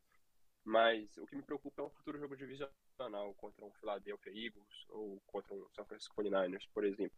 Acho que essa instabilidade do Minnesota Vikings pode ser um problema e mais uma vez eu vejo que é um time com muito talento mas que dificilmente eu enxergo chegando no Super Bowl. Muito por causa de todas as instabilidades. O Justin Jefferson, quando é anulado, quando não joga como se espera, e quando eu digo como se espera, não é um jogo normal de um wide receiver, é o padrão dele que é ter, sei lá, 150, 200 jardas em alguns jogos, decidindo jogos como foi contra o Bills. Quando isso não acontece, o Minnesota Vikings para de funcionar. Como foi contra o Packers, que ele teve uma recepção só e o Minnesota foi amassado. Então me preocupa. Acho que o 3 e 4 é mentiroso, não reflete o ano do Vikings. É, até entrando para comentar um pouco disso, César falou das é, vitórias de uma posse, foram 11 vitórias de uma posse, recorde da NFL é, de mais vitórias por uma posse, e um ou outro jogo ali que fica do outro lado, tudo bem que isso fala muito do Vikings, a capacidade dele de fechar o jogo, mas é, querendo ou não, é, é, uma estatística que indica muita coisa, que sofreu contra times, é, contra times medianos, inclusive é, o Vikings teve uma schedule muitas vezes fácil, se eu não estou enganado, acho que são só duas dessas vitórias foram, duas ou três vitórias foram contra times é, que tiveram campanha positiva. Então, mas o Vikings, falando da questão do Vikings como um todo, é muito o que o César falou, um time muito inconstante é, mas que quando é, tá quente, ele fica muito quente. Quando o Kirk Cousins está num desses jogos que ele tá mais inspirado, que ele ganha confiança, como foi esse, aquela segunda metade do jogo contra Indianápolis, quando ele ganha confiança e começa, e, e, ele e o Jefferson entram num ritmo, é muito difícil parar esse ataque do Minnesota. É, a defesa começou o ano um pouco melhor, mas mesmo assim a secundária teve muitos problemas ao longo do ano. É, foi caindo de produção, principalmente contra o jogo corrido, é, ao longo da temporada. Terminou a temporada entre as, é, os últimos jogos foi uma das piores defesas da NFL é, em questão de produtividade, em questão de, de eficiência defensiva, mas shout-out é, Zadarius Smith, que jogou em nível de elite o ano inteiro, produção de elite, um cara que chegou de Green Bay é, com aquele, é, fui rejeitado por Green Bay, agora eu quero me, me mostrar que, que eles perderam e teve um ano excepcional, mas o restante da companhia foi perdendo produção ao longo da temporada, principalmente a secundária, que já não tinha, assim, eu esperava mais da secundária Vikings, eu esperava mais disciplina, principalmente desse time. É, falando um pouco do Justin Jefferson especificamente, cara, o Justin Jefferson é o melhor receiver da NFL. É, e e, e, a forma como Minnesota gosta de tratar ele, de é, brincar com ele ao redor da formação, colocar ele no slot, colocar ele out wide, colocar ele em motion e, e, inserir ele no jogo de forma diferente, sabendo que o outro time vai querer trazer soluções para marcar o Justin Jefferson especificamente, é, é, é, muito criativo e é um pouco vem um pouco da, da é, da árvore de treinadores do Kevin O'Connell, que fez a mesma coisa com o Cooper Cup no ano passado. É, e o Justin Jefferson vem jogando como o melhor receiver da NFL. E quando ele fica quente, ele é completamente imparável. de jogo do Bills. É, mas que uhum. alguns times já, por exemplo, naquele jogo contra o Packers, o Jair Alexander decidiu que ia ser a missão pessoal dele parar o Justin Jefferson e é, trouxe um jogo mais físico, mais pegado. É, e o, o, deu para ver que Minnesota saiu um pouco da sua zona de conforto. É, infelizmente, o Giants não tem nenhum cornerback do nível do Jair Alexander para conseguir fazer o mesmo. É, e, tá, e, tudo aponta para que o Justin Jefferson consiga ter a liberdade que ele precisa ter, mesmo com double, triple team, é, brincar um pouco com, com, as tendências, colocar ele em diferentes posições vai ser suficiente para colocar ele no jogo. E eu acho que Minnesota tem a oportunidade de, se for um dia é, certo do Kirk Kansas, de levar esse jogo. E mesmo que o Giants seja um time muito disciplinado, é, eu acho que por questão de talento o Minnesota é favorito. É, mas ainda assim, eu acho que esse time do Giants é perfeitamente capaz de arrastar esse jogo até o final, controlar a posse, tirar a, a, a posse do, do, ataque do Vikings. É, eu acho que o Saquon Barkley vai entrar como um elemento crucial, como ele é, obviamente, já é de qualquer maneira, mas nesse jogo ainda mais importante. Eu espero ver muitos Wildcats com ele é, na formação. Espero ver uma criatividade muito ofensiva do Brian Dable, que deve ter guardado muitas jogadas aí para os playoffs, como o Giants já estava um pouco mais encaminhado, ele guardou um pouco o playbook ali no final e eu quero ver a, abrir a caixinha de ferramentas agora nos playoffs. Eu acho que a gente pode ver o Giants fazer umas brincadeirinhas que a defesa, essa defesa do é, Vikings com o momento que eles estão agora, eu não sei se eles estão preparados para lidar com isso. Então acho que vai ser um jogo disputado, acho que vai ser um jogo apertado, como todo jogo do Minnesota Vikings, aparentemente. É, e aí vai, é, o, vai se resumir ao final do jogo. Para quem quiser assistir, eu acho que vai ser um jogo muito legal. Tem tudo para ser uma partida bem interessante mesmo. Um, um duelo ali, né, de running backs também, né, entre o Sacon, o Dalvin Cook e o, os Giants são um time que por mais que eles não, não sejam os favoritos, né, eles tem mostrado nesse ano que eles são capazes e que eles conseguem é, né, disputar de igual para igual any given Sunday, né? Tipo, contra Sim. qualquer adversário, qualquer fim de semana, nós estamos aí e tudo pode acontecer. É. Vai ser uma partida bem interessante de ver e de ver até a, a estreia, né, do Daniel, do Daniel Jones nos playoffs, como que isso vai Sim. funcionar, né? Como pois que... é. Mas eu queria. Se... O Veloso até você comentou uma coisa interessante, eu só queria soltar mais um pontinho rápido, que é a questão dos running backs. É, principalmente o Dalvin Cook. Minnesota tendo muita dificuldade de correr com a bola a temporada inteira e finalmente. E especialmente nesse final de ano. Minnesota está tendo muitos problemas para correr com a bola e isso desencadeou uma série de outros problemas para acertar o play action, para acertar. É, é, encaixar o jogo, ter uma sequência de jogada, e isso está fazendo diferença. Mas uma, um outro ponto que eu esqueci de comentar, que é absolutamente crucial quando se fala de Minnesota Vikings, é a troca que eles fizeram no meio da temporada pelo TJ Hawkinson, a diferença que o TJ Hawkinson fez nesse ataque de dar uma segunda opção para jogar ele, principalmente explorar o meio do campo, que é a, o, o vortex que é criado com os times tão preocupados com o Justin Jefferson, o Minnesota não estava sabendo aproveitar isso e a chegada do TJ Hawkinson abriu esse mundo para eles. Então acho que ele sim, do lado de, de, do Giants, eu falei que o Saquon Barkley vai ser o elemento crucial de chave, chave desse jogo. E do lado de Minnesota, para mim, é, o mais essencial é como eles vão utilizar o TJ Hawkinson, uma vez que o Giants muito provavelmente vai fazer todo é, o possível para tirar o Justin Jefferson do jogo. E aí entra os outros elementos, o Adam Thielen, mas principalmente para mim o Hawkinson, que chegou no meio da temporada e, e é para isso que ele foi, que eles trocaram por ele. É exatamente esse motivo para explorar no meio do campo, criar jadas após a recepção é, e agir como esse segundo elemento explosivo dentro do time. Sempre gostei muito dele, achei muito estranho os Lions resolverem trocar ele, principalmente para dentro da divisão, né? Mas acontece. Agora vamos ver se os Vikings sabem aproveitar ele da melhor forma possível nesses playoffs. Previsões para o jogo. O que, que, você acha, César? Pois é, é, o time do Minnesota Vikings, como eu falei, tem suas limitações, tem suas instabilidades, mas o Kirk Cousins esse ano mostrou uma virtude que, diferentemente do quarterback do Packers, do Aaron Rodgers, ele consegue fechar jogos, entendeu? Ele tá aparecendo em momentos decisivos, tá sendo clutch em alguns momentos que a gente precisa dele, diferente do Rodgers contra o Lions, por exemplo. Então, é, eu acredito que mais uma vitória de uma posse pro Minnesota, 24 a 21, e jogar contra o São Francisco semana que vem. Muito bom, muito bom.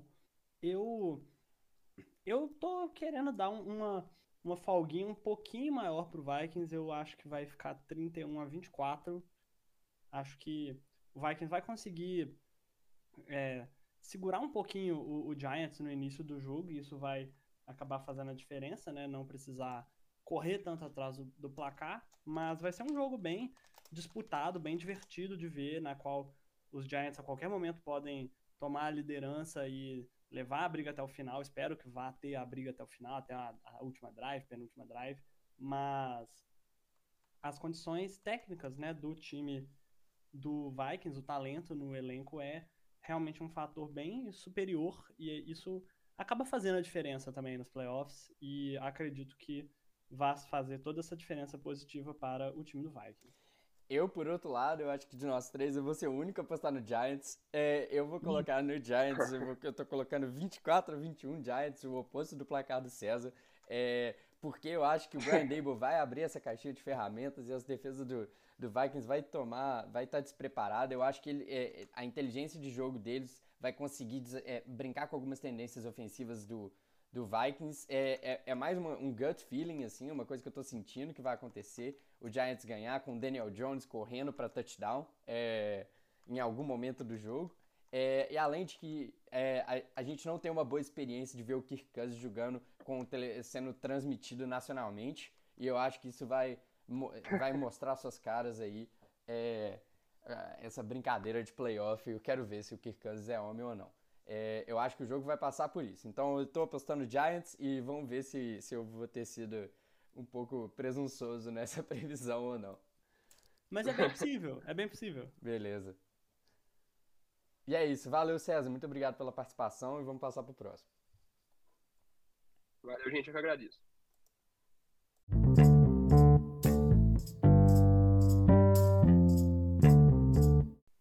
E agora, passando para comentar um pouco aí sobre mais um duelo divisional que esses playoffs nos esperam. Esse jogo entre Cincinnati Bengals e Baltimore Ravens, que acabou sendo em Cincinnati mesmo, não precisamos da. Acabamos não precisando da, do coin toss, né, para decidir. E para nos ajudar aqui com a análise, nós teremos a presença do nosso queridíssimo Rodrigo Notari. Muito obrigado, gente, pelo convite. Um prazer enorme estar aqui discutindo esse ótimo jogo com vocês. Uhum. Notário que foi é, talvez a pessoa que nos levou, todos nós, para esse mundo do futebol americano. Ele acho que foi um dos primeiros a, a se interessar pelo esporte e aí depois acabou contagiando todo mundo aí. Sim, até porque o Rodrigo mudou em Cincinnati, né, Rodrigo? Pois é, passei um tempinho lá sofrendo bastante com Andy Dalton e Marvin Lewis. Não Marvin Lewis. É, hoje eu acho que esse era o nome dele. Como head coach lá naquele tempo era, foi acho difícil, mas aqui mesmo. estamos. Aqui estamos. E antes da gente falar do Cincinnati Bengals, acho que a grande dúvida para esse jogo, né, Lima, é se o Lamar Jackson vai realmente voltar e vai jogar né, nesses playoffs, porque ele é um cara que faz a diferença num time, certo? Certo. É, eu é, vou começar falando um pouco disso também, é, de como o Lamar, é, tipo, o Ravens sem o Lamar não consegue funcionar, é, e isso vem também é, de algumas coisas que aconteceram ao longo da temporada. o Ravens, no início da temporada, começou muito quente, começou, o Lamar começou jogando muito bem a temporada, depois teve uma queda de produção, é, no meio da temporada e o Ravens terminou a temporada muito fraco, um time muito fraco, principalmente pela perda de seu quarterback é, ex-MVP e sim um dos melhores quarterbacks da NFL. É, e a gente viu aí isso sendo consequência de uma série de coisas que aconteceram. Para mim, principalmente, uma das é, principais coisas foi a completa, o completo descaso, eu acho, de certa forma, da franquia com a construção do seu corpo de wide receivers. É, a perda do Bateman no início da temporada, que é, eu, confia, eu apostava muito nele como, como breakout para esse ano. É, e vinha tendo uma temporada sólida, talvez não nos números, mas a forma como ele contribui esquematicamente para o Ravens. É, era o único recebedor desse time capaz é, de ganhar confrontos individuais, e isso faz muita diferença, porque os times ultimamente vêm desafiando o Ravens a ganhar de man coverage, é, e eles não têm nenhum recebedor que vem sendo capaz de bater os confrontos individuais, e o Bateman entrava justamente nesse elemento, com a nuance que ele tem a sua técnica de, de é, fazer suas rotas e principalmente também a capacidade de criar jardas após a recepção. E ele vinha é, trazendo esse alívio para esse ataque. Mas é um ataque que eu acho que esquematicamente é muito fraco, principalmente pela completa falta de wide receivers no time. É muito, muito, muito, muito fraca mesmo. Então os times realmente desafiam a jogar contra é, marcação individual. É, não tem medo de mandar a blitz para cima do Ravens. Isso vem sendo um problema. Além de também a gente vê o Ravens tradicionalmente como um time que corre muito com a bola, que quer é, estabelecer, mas a falta de saúde do seu grupo de running backs vem prejudicando muito. É, J.K. Dobbins começou a temporada lesionado, é, Gus Edwards começou a temporada lesionado, os dois voltaram, os dois lesionaram novamente nesse último jogo, de novo, e aí todo esse problema de ter que usar Kenyon Drake como é, running back e, e, e outros running backs genéricos aí é, atrapalha muito o esquema do Ravens ofensivamente. É um time que sofre muito e é muito limitado. Por isso que a volta do Lamar é, o, todo o esquema do Ravens, é, do ataque, é basicamente baseado. Lamar vai fazer alguma coisa. Usa suas pernas, cria jogada, é, estende a jogada, faz alguma coisa. E é uma confusão completa esquematicamente.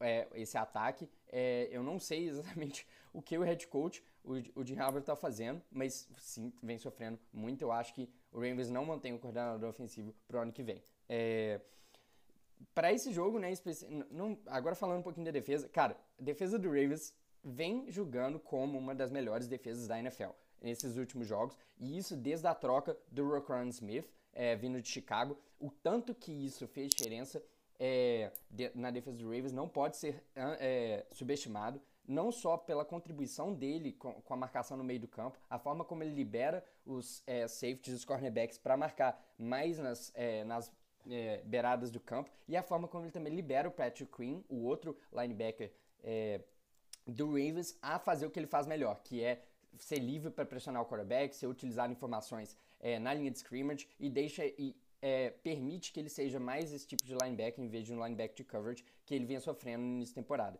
Então, o Rakan Smith acabou de ganhar um contrataço é, de mais de 20 milhões de dólares por ano. É, 100 milhões de dólares para 5 anos, aqui antes de a gente começar o podcast, e com razão, porque vem jogando como tal, vem jogando como um dos melhores linebackers da NFL, é, e isso é muito, muito bom para a defesa do Ravens, que esse ano passou por uma transição de filosofia. E isso também entra em por que, que demorou tanto tempo para essa defesa é, engrenar e chegar no final da temporada nesse ritmo incrível, que jogando muito, muito, muito, que é, o Ravens historicamente nos últimos anos é um time, era o time que liderava a NFL em blitz, é um time que blitz, blitzava muito o tempo todo e esse ano eles regrediram um pouco mais e adaptaram a, a, forma de defender um pouco mais moderna, que é utilizando mais defensive backs, marcando mais o passe e menos blitz, mas mais formas de confundir o quarterback com mudança na hora do, na hora do snap. E é, não só também por isso eles estavam aprendendo a usar esses novo pessoal, aprendendo a usar mais formação, desenvolvendo um playbook melhor. E aí chega nesse final de temporada com a secundária bem mais saudável, sabendo bem como utilizar cada um desses elementos, inclusive o rookie deles, o safety, o Hamlin, é, e cara é, é um time que essa defesa consegue deixar eles no jogo, mas as limitações ofensivas, principalmente sem o Lamar, é, fazem muito difícil que o time consiga ganhar de fato o jogo. É até curioso, né? Saindo um pouquinho do tópico, mas é até curioso tanto que o Lamar faz diferença nesse time e o tanto que os Ravens parecem hesitar em é, dar logo o contrato, estender o Lamar, né, além desse contrato de rookie, que ele ainda está jogando no contrato de rookie, e nessa off-season vai ser um dos pontos de que a gente vai acabar falando muito disso, com certeza. É, mas aí a gente vê, por exemplo, nas duas últimas temporadas, o Lamar chegou no final da temporada lesionado e esse ano a gente nem sabe se ele vai jogar. Ano passado, a mesma coisa. É... E aí a gente vê né, os resultados de um quarterback que tem uma carga tão grande em cima dos ombros dele e que tem que confiar nas próprias pernas para jogar, é o tanto que isso impacta o time. Eu entendo a dúvida do Ravens, isso vai ser um tópico para a gente discutir mais para frente, mas aí a gente está vendo as consequências disso, né? Chegando no, na ponta mais importante da temporada sem o seu quarterback titular. Sim, sim, com certeza. E aí agora, já entrando para falar sobre o Cincinnati Bengals, né, que é, tá terminando o ano, né? Eu acabei de ver aqui oito vitórias seguidas e estava, né, liderando aquele jogo que foi cancelado contra o Bills. E é um time que tá ficando bem é, interessante, né? Tá entrando nos trilhos na hora certa, né? Tá entrando na pós-temporada a todo vapor e é, gostaria de saber como que você avalia essa temporada aí do Cincinnati Bengals, Rodrigo. Perfeito, Velozão. Então, é, sendo um torcedor do Bengals há, há um grande período de tempo já, eu o time passar por altos e baixos incríveis, né, nos últimos anos. É, venho de temporadas onde foi o pior time da liga e graças a Deus, né, o time, a diretoria, enfim, todos os envolvidos fizeram as escolhas certas no draft e conseguiram fazer com que o time voltasse a ser competitivo e voltasse a, ganhar dentro da liga, que é muito bom para a gente, torcedor do Bengals. É, essa temporada, né, o Bengals vem vindo muito forte mas que veio, na verdade, de um começo bem pobre né, da, na, da temporada. Sendo vice-campeão do Super Bowl ano passado, o Bengals começou a temporada bem mal das pernas, perdendo quatro jogos relativamente cedo na temporada. Dois dos primeiros jogos, perdeu o jogo da semana 5 e da semana 8. Interessante também é ver que o Bengals literalmente perdeu só uma vez fora da sua própria divisão. Foi para o Dallas Cowboys no, no jogo da, da, da semana 2 o que, que mostra que o Bengals, depois disso, teve uma reviravolta um pouco grande ali termos de, de, de, time no geral. Né, agora está encerrando a, a, temporada com 12 vitórias, sendo que jogou um jogo a menos do que os outros times, né, por, por conta do, do ocorrido no jogo contra o Bills. É, mas a gente continua percebendo né, que o, o Joe Burrow, principalmente, continua liderando esse time, é, fazendo com que o, que o ataque do Bengals, com certeza, seja um dos ataques mais poderosos e temidos da, da liga, né? Principalmente com a ajuda do Jamar Chase, do, do T. Higgins também, que é uma, um combo de wide receivers 1 e 2 muito fortes. Por mais que o Jamar Chase tenha ficado machucado por alguns jogos dessa temporada, o ataque continuou conseguindo se manter e tendo realmente muitos jogos eletrizantes ao longo da, dessa jornada, até agora, né, a, a postseason. Mais interessante também, obviamente, acho que todos nós vamos concordar, é a defesa do Bengals, né?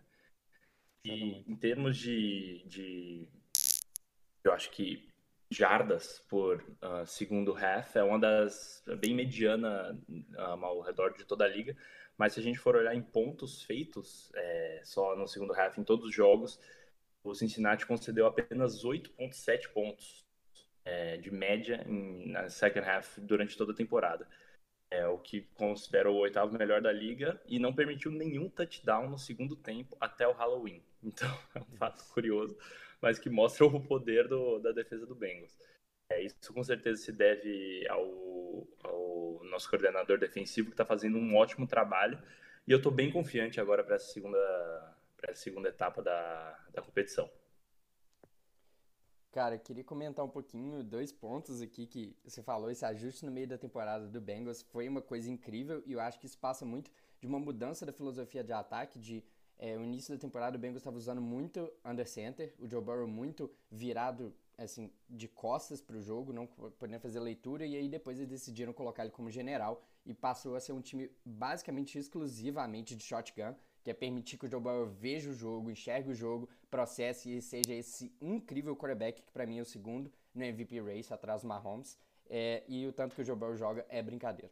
É, esse ajuste do ataque shotgun não só permitiu um desbloqueio do jogo aéreo muito melhor, o, o, abrir mais espaço, permitir que o Joe Burrow seja mais criativo. O pocket movements dele, para mim, o Joe Burrow é o melhor quarterback da NFL em movimento dentro do pocket. É, a forma como ele manipula, ele como ele anda lá dentro, ele navega é muito bonita. É, e isso desbloqueia todo um outro setor no jogo, mesmo que ele não seja o quarterback mais móvel. Isso é muito importante e eu acho que é um aspecto muito underrated do jogo dele.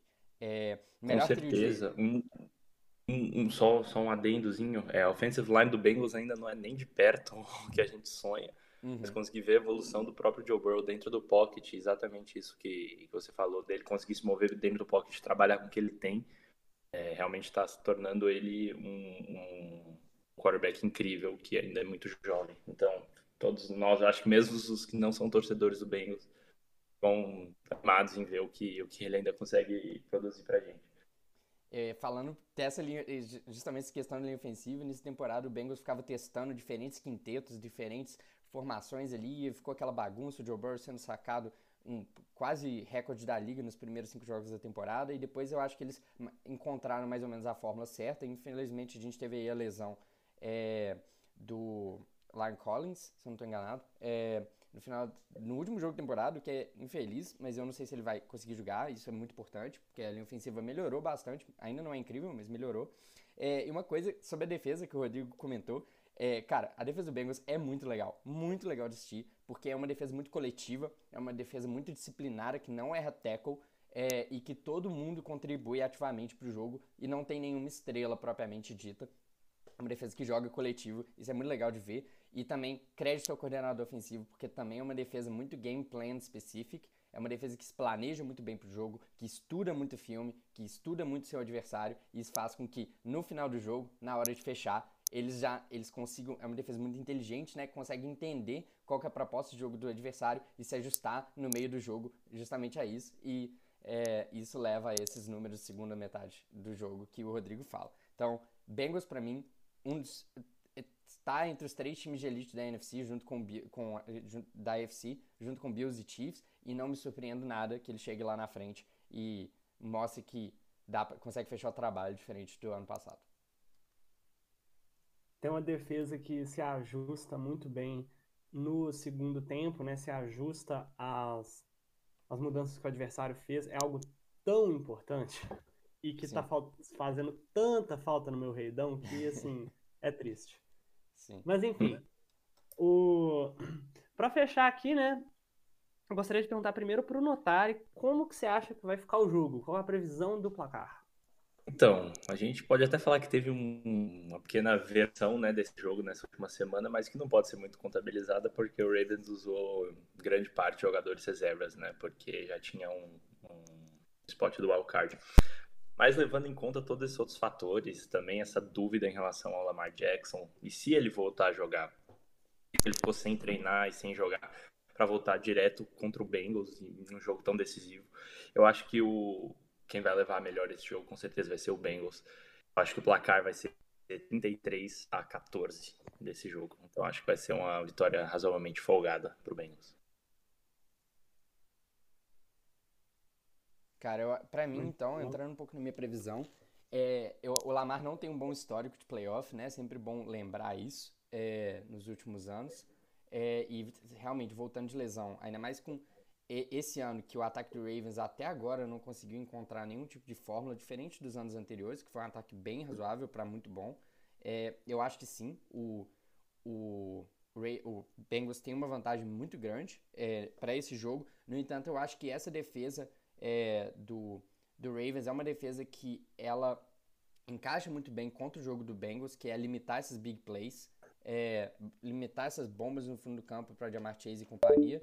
É, eu acho que o jogo vai ser um pouco mais próximo do que é, o Rodrigo vem pensando, mas eu não acho que vai ser um jogo é, difícil propriamente dito, só acho que ele vai ser mais próximo, porque acho que as defesas conseguem dar trabalho, limitar bem o ataque do Bengals. Eu acho que a, a defesa do Bengals consegue razoavelmente com simplicidade limitar bastante o ataque do Ravens. Minha previsão é 20 a 13. É, é, é o número que eu estou colocando. É, por uma posse ainda, mas ainda assim o Bengals no controle o jogo inteiro. O...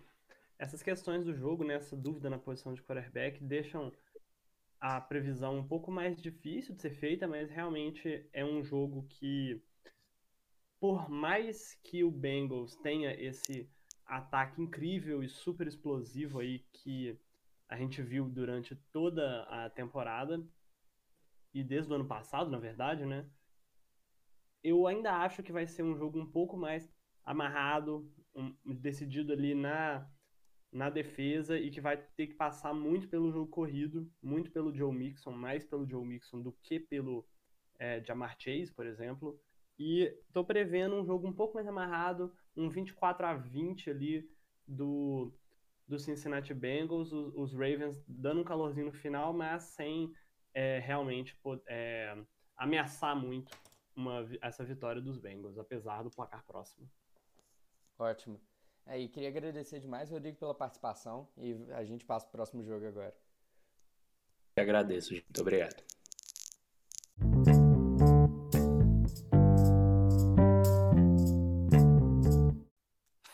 Fala galera, tudo bom? Agora, passando aqui para o jogo entre o Dallas Cowboys e o Tampa Bay Buccaneers, né? Tem tudo para ser um joguinho bem interessante aí entre seed 4 e seed 5, por mais que tenha uma disparidade bem grande de vitórias né, entre os dois times.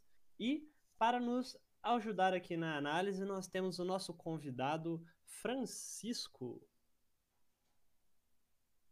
Dia, gente. Boa tarde para quem está ouvindo, os ouvintes da, da, do podcast NFL BH.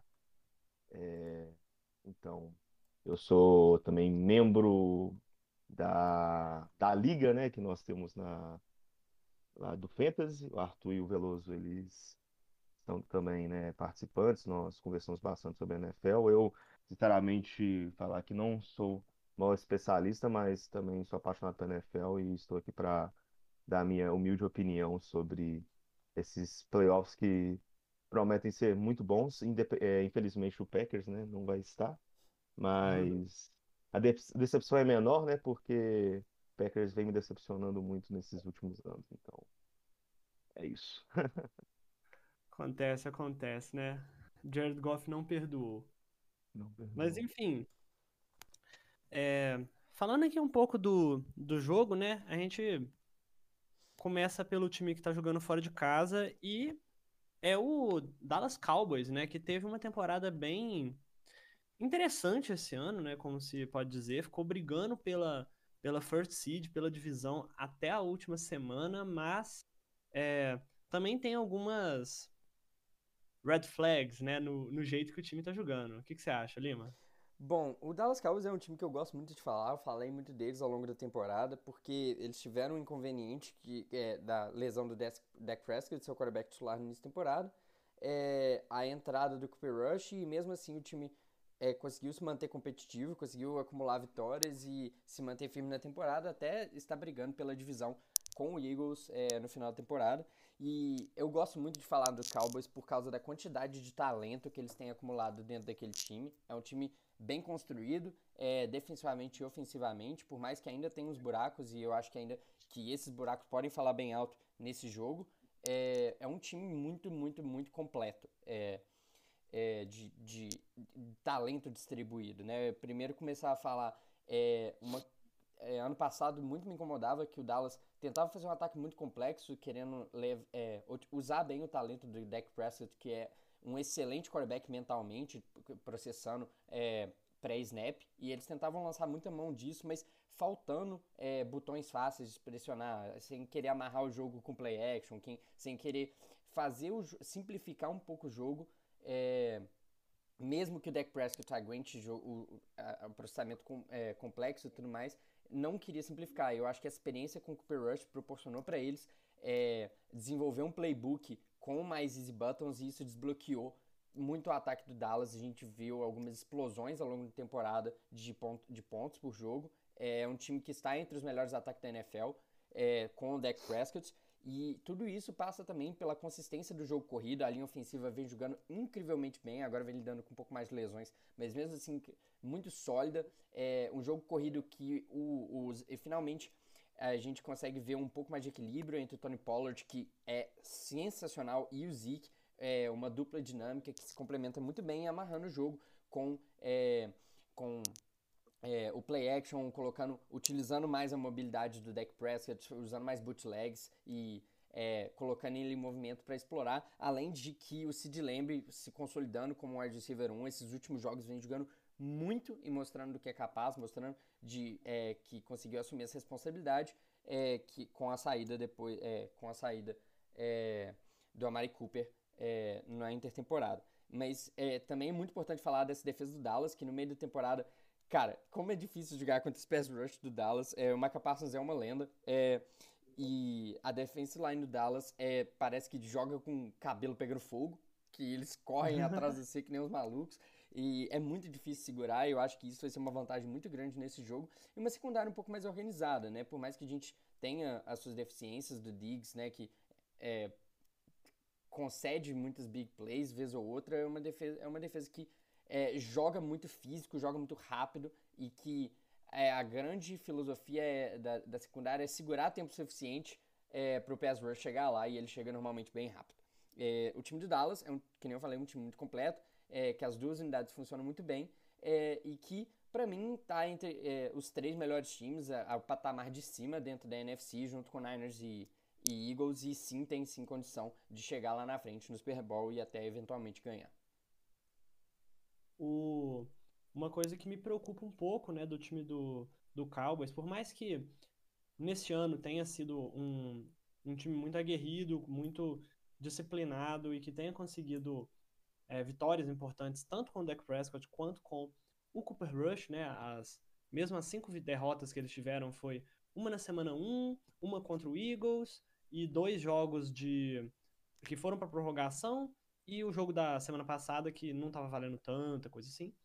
Então é, é um time muito disciplinado que vem jogando muito bem, só que a fase recente, assim, tipo, o jeito como o Dak Prescott tem jogado aí em, em dezembro, nessas últimas três, quatro semanas aí, tá me preocupando um pouco, sim. Ele tá, é, às vezes, jogando umas bolas muito, muito sem precaução, digamos, tá sendo interceptado.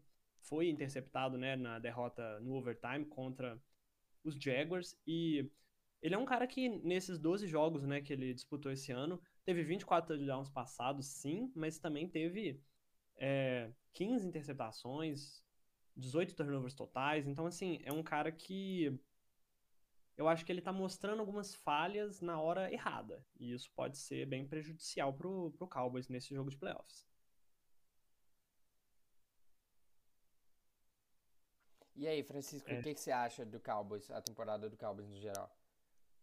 Olha, é, pra ser sincero, não cheguei a acompanhar muito a temporada do Cowboys, mas é sim um time que durante a temporada regular, é, como aconteceu, né, ano passado, se mostra muito bem, né, é, nos jogos. Obviamente sempre vai ter jogos do Cowboys, né, que acho muito engraçado, gosto de relacionar isso também com o Packers, é que sempre vai ter jogos que eles vão ter aquele famoso apagão, é, mas também vai ter jogos que eles vão dominar completamente o time adversário. Então, mas, mas para mim, né, é um time que está entrando num modelo diferente, né, do Mike McCarthy, que é o segundo ano dele no, é, no comando do time. Acho que deu para ver que eles reajustaram é, muitas coisas. Eu acho que uma coisa que me preocupava muito, né, é, ano passado era que o Cowboys era um time muito indisciplinado, né, muito desorganizado. Acho que vocês até viram aquele último, o último jogo deles dos playoffs, né, que eles foram eliminados. Até foi contra quem mesmo? Contra o, os Niners. Que eles Isso, foram contra os Niners. e não tinha tempo. É, exatamente. E a quantidade de flags que teve no jogo, tá sendo um time muito faltoso, um time é, muito disciplinado. E eu acho que eles conseguiram ajeitar é, coisas é, nessa próxima temporada, né? O, principalmente né, o jogo corrido tá, é, estão impondo muito melhor o jogo corrido. O Tony Pollard, para mim, é o running back um deles, mesmo colocando o Zeke, não falando que o Zeke é, é é um jogador ruim, pelo contrário, mas o Tony Pollard é realmente assim uma chave principal deles para vitórias. E vejo como eles eles como favoritos para esse confronto, para ser sincero, mas é, também temos que tomar cuidado, né, com o, o Tampa Bay, né, porque obviamente nós temos o Gold lá e é também um time que mesmo com uma temporada, né, negativa, né, ficaram 8-9, eles têm várias é, peças que podem ajudar a conseguir a vitória. E aí, já passando um pouco aqui, né, para o Tampa Bay Buccaneers, né, a análise do, do time, é, queria saber, Lima, por que que os Bucks tiveram essa queda de produção tão grande, né, quanto comparado aos dois primeiros anos da era Tom Brady do Bucks, né? Eles saíram de 11 vitórias para 13 vitórias para ter uma temporada negativa esse ano, né? Apesar de terem vencido a divisão. Eu acho que é, muito de, de, dessa queda de produção dessa temporada do Bucks é justificado por é, a regressão, né? É, a piora de duas das principais unidades do time que eram o segredo da vitória do Bucks, que é o pass rush é, e a linha ofensiva, né? As, as duas trincheiras dos dois lados do campo tiveram uma regressão muito grande nessa temporada, principalmente a linha ofensiva, é, que era parte central é, de por que o Bucks conseguiu jogar muito bem. É, de, não só por abrir mais é, espaço para o jogo corrido e a forma como se amarrava com o restante do esquema, mas aquelas bombas no fundo do campo com Mike Evans e etc que o Bucks conseguia fazer, o tempo do Brady processar é, a jogada, deixar as rotas longas se desenvolverem, tudo isso vem da linha ofensiva. E aí esse ano, por lesão, ou por aposentadoria, ou por até é, saída de membros importantes da linha ofensiva, a, a, caiu muito. E aí o Bucks não consegue correr com a bola direito, a falta de consistência no jogo corrido leva a uma previsibilidade maior do ataque, e aí é, a gente isso desencadeia em todas as outras questões do ataque do Bucks.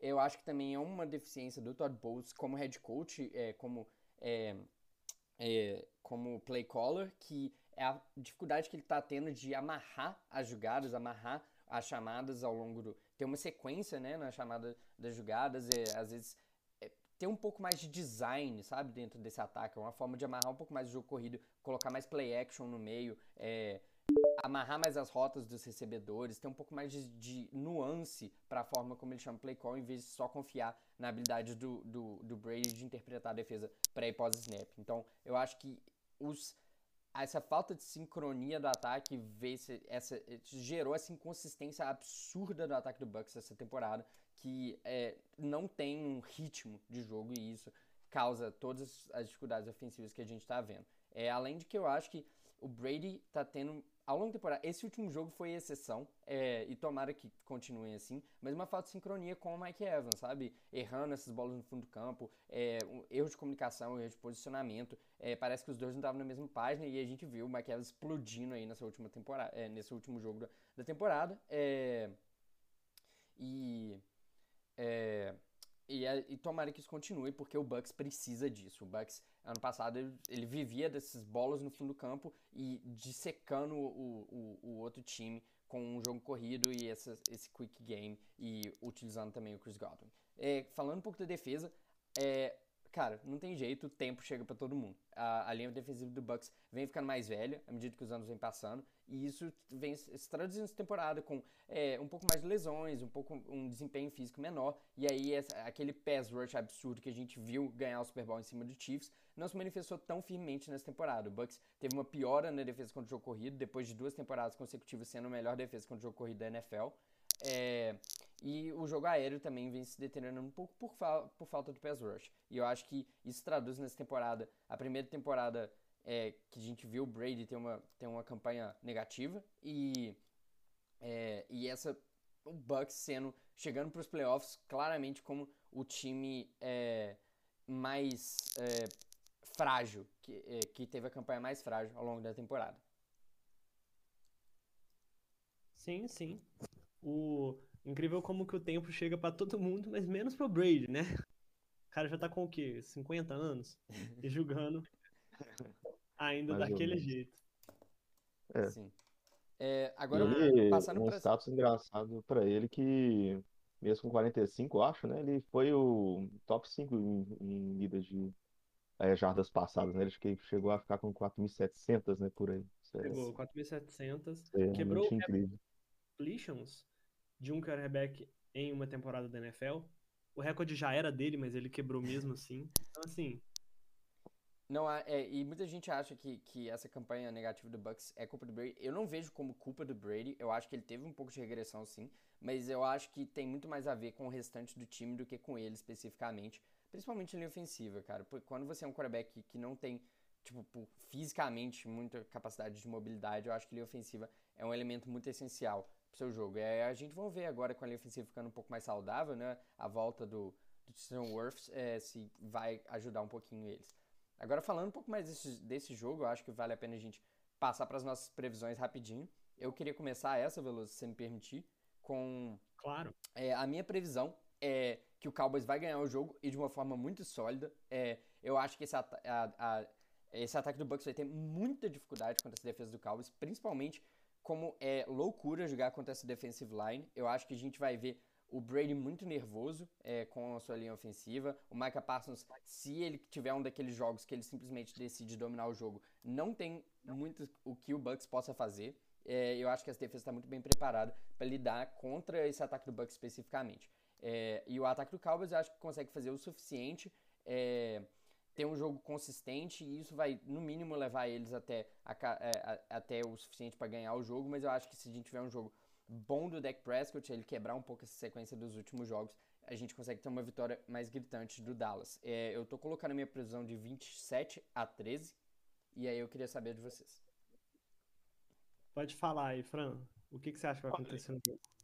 Eu também concordo que o Cowboys é favorito, mas agora eu fui puxar umas stats aqui. Eu acho que, como você também tinha falado, Arthur, acho que o jogo vai depender, sim, vai ser uma batalha de trincheiras, porque se cada time executar o jogo corrido com perfeição, pode complicar o outro time, o time oponente. Porque vamos é, puxar uns status aqui rapidinhos. O, é o Tampa, né? Nessa questão do jogo corrido deles, eles tiveram uma média na temporada de 3.4 jardas por tentativa no jogo corrido. Então, como você viu, é algo muito, muito abaixo, abaixo da média. Para quem não sabe, é, normalmente o que os times procuram é estar tá em torno de 4.2, 4.3.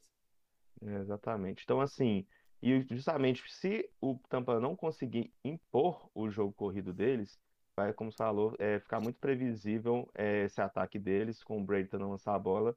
E sim, temos uma secundária do Cowboys que, mesmo cedendo big plays, é uma boa secundária. Então, esse seria um grande problema, um grande dor de cabeça para o time é, do Bucks. Porém, caso eles consigam implementar, impor esse jogo corrido que teve né, no último jogo, né, acho que o, o Fournette teve mais que 100 jardas, foi um ótimo. É, conseguiram, né, conseguiram ter um ótimo jogo corrido. Pode complicar muito a vida do, é, do Dallas, que também concede muitas jardas né, por, por tentativa. Tem a defesa de 4,4 jardas por, é, para, para o jogo corrido né, de, de outras equipes, então eles têm que tomar cuidado com isso. E caso isso aconteça, o jogo tende a ficar muito amarrado, né? E com o jogo muito amarrado, você vai depender é, do deck lançando bolas. E com o deck lança a bola de vez em quando, né? Sob pressão e, e mesmo não tentando sair do pocket, que acho que é uma coisa muito boa do deck, é fazer jogadas bootleg fora do pocket. Isso eu não sei porque eles não, eles não, eles não deixam o deck fazer isso. Ele pode sofrer na mão da secundária do, do Bucks. Então eu acho que está tudo na questão do jogo corrido que o Bucks vai tentar impor nesse jogo. Acho que eles devem impor como uma chave de vitória. A condição de vitória do Bucks, para mim, é o jogo corrido.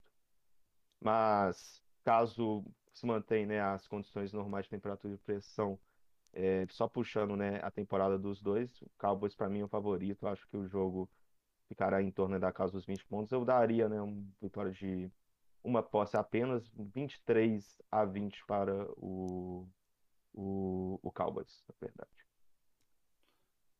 Muito bom essa essa análise também do, da defesa do Cowboys né, contra o jogo corrido. Eles foram a 22 defesa, então, assim, da metade para baixo. Então, realmente, caso os Bucks consigam né, impor esse jogo corrido, o jogo pode complicar um pouquinho para os Cowboys.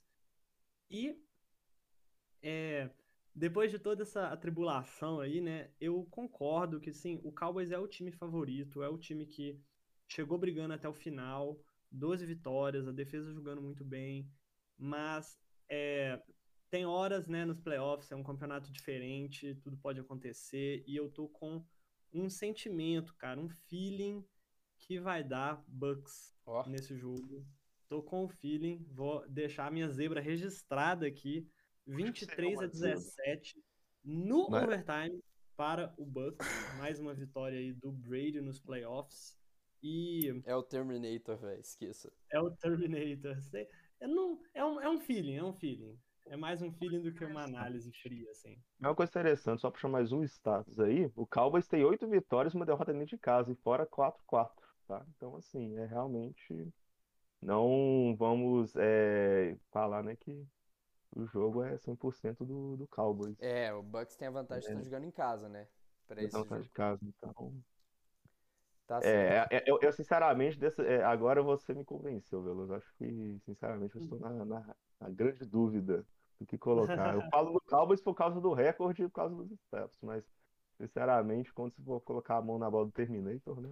É. Ah, o E aí, então, Francisco, Pode você tem a oportunidade de mudar é, a sua previsão. É, ah, mano, ah, não sei, mano. O problema é que. Ah, Em e, condições e- e- normais, quando eu falei que o Cowboys é, me lembra muito do Packers, eu, eu, eu realmente quis dizer isso mesmo. Então, e- e- e não é apenas no- na, na temporada regular, mas sim nos playoffs. Então, ah, não sei, mano. É, realmente, acho que.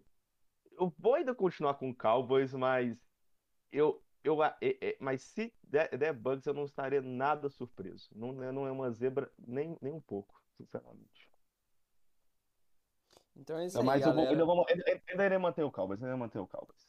Então tá bom. Francisco, eu agradeço muito a sua participação e daqui a pouco a gente fala do próximo confronto depois de uma pequena pausa. Eu que agradeço, é uma honra estar aqui com vocês, com esses grandes, para conversar com grandes, esses grandes especialistas. Thank you.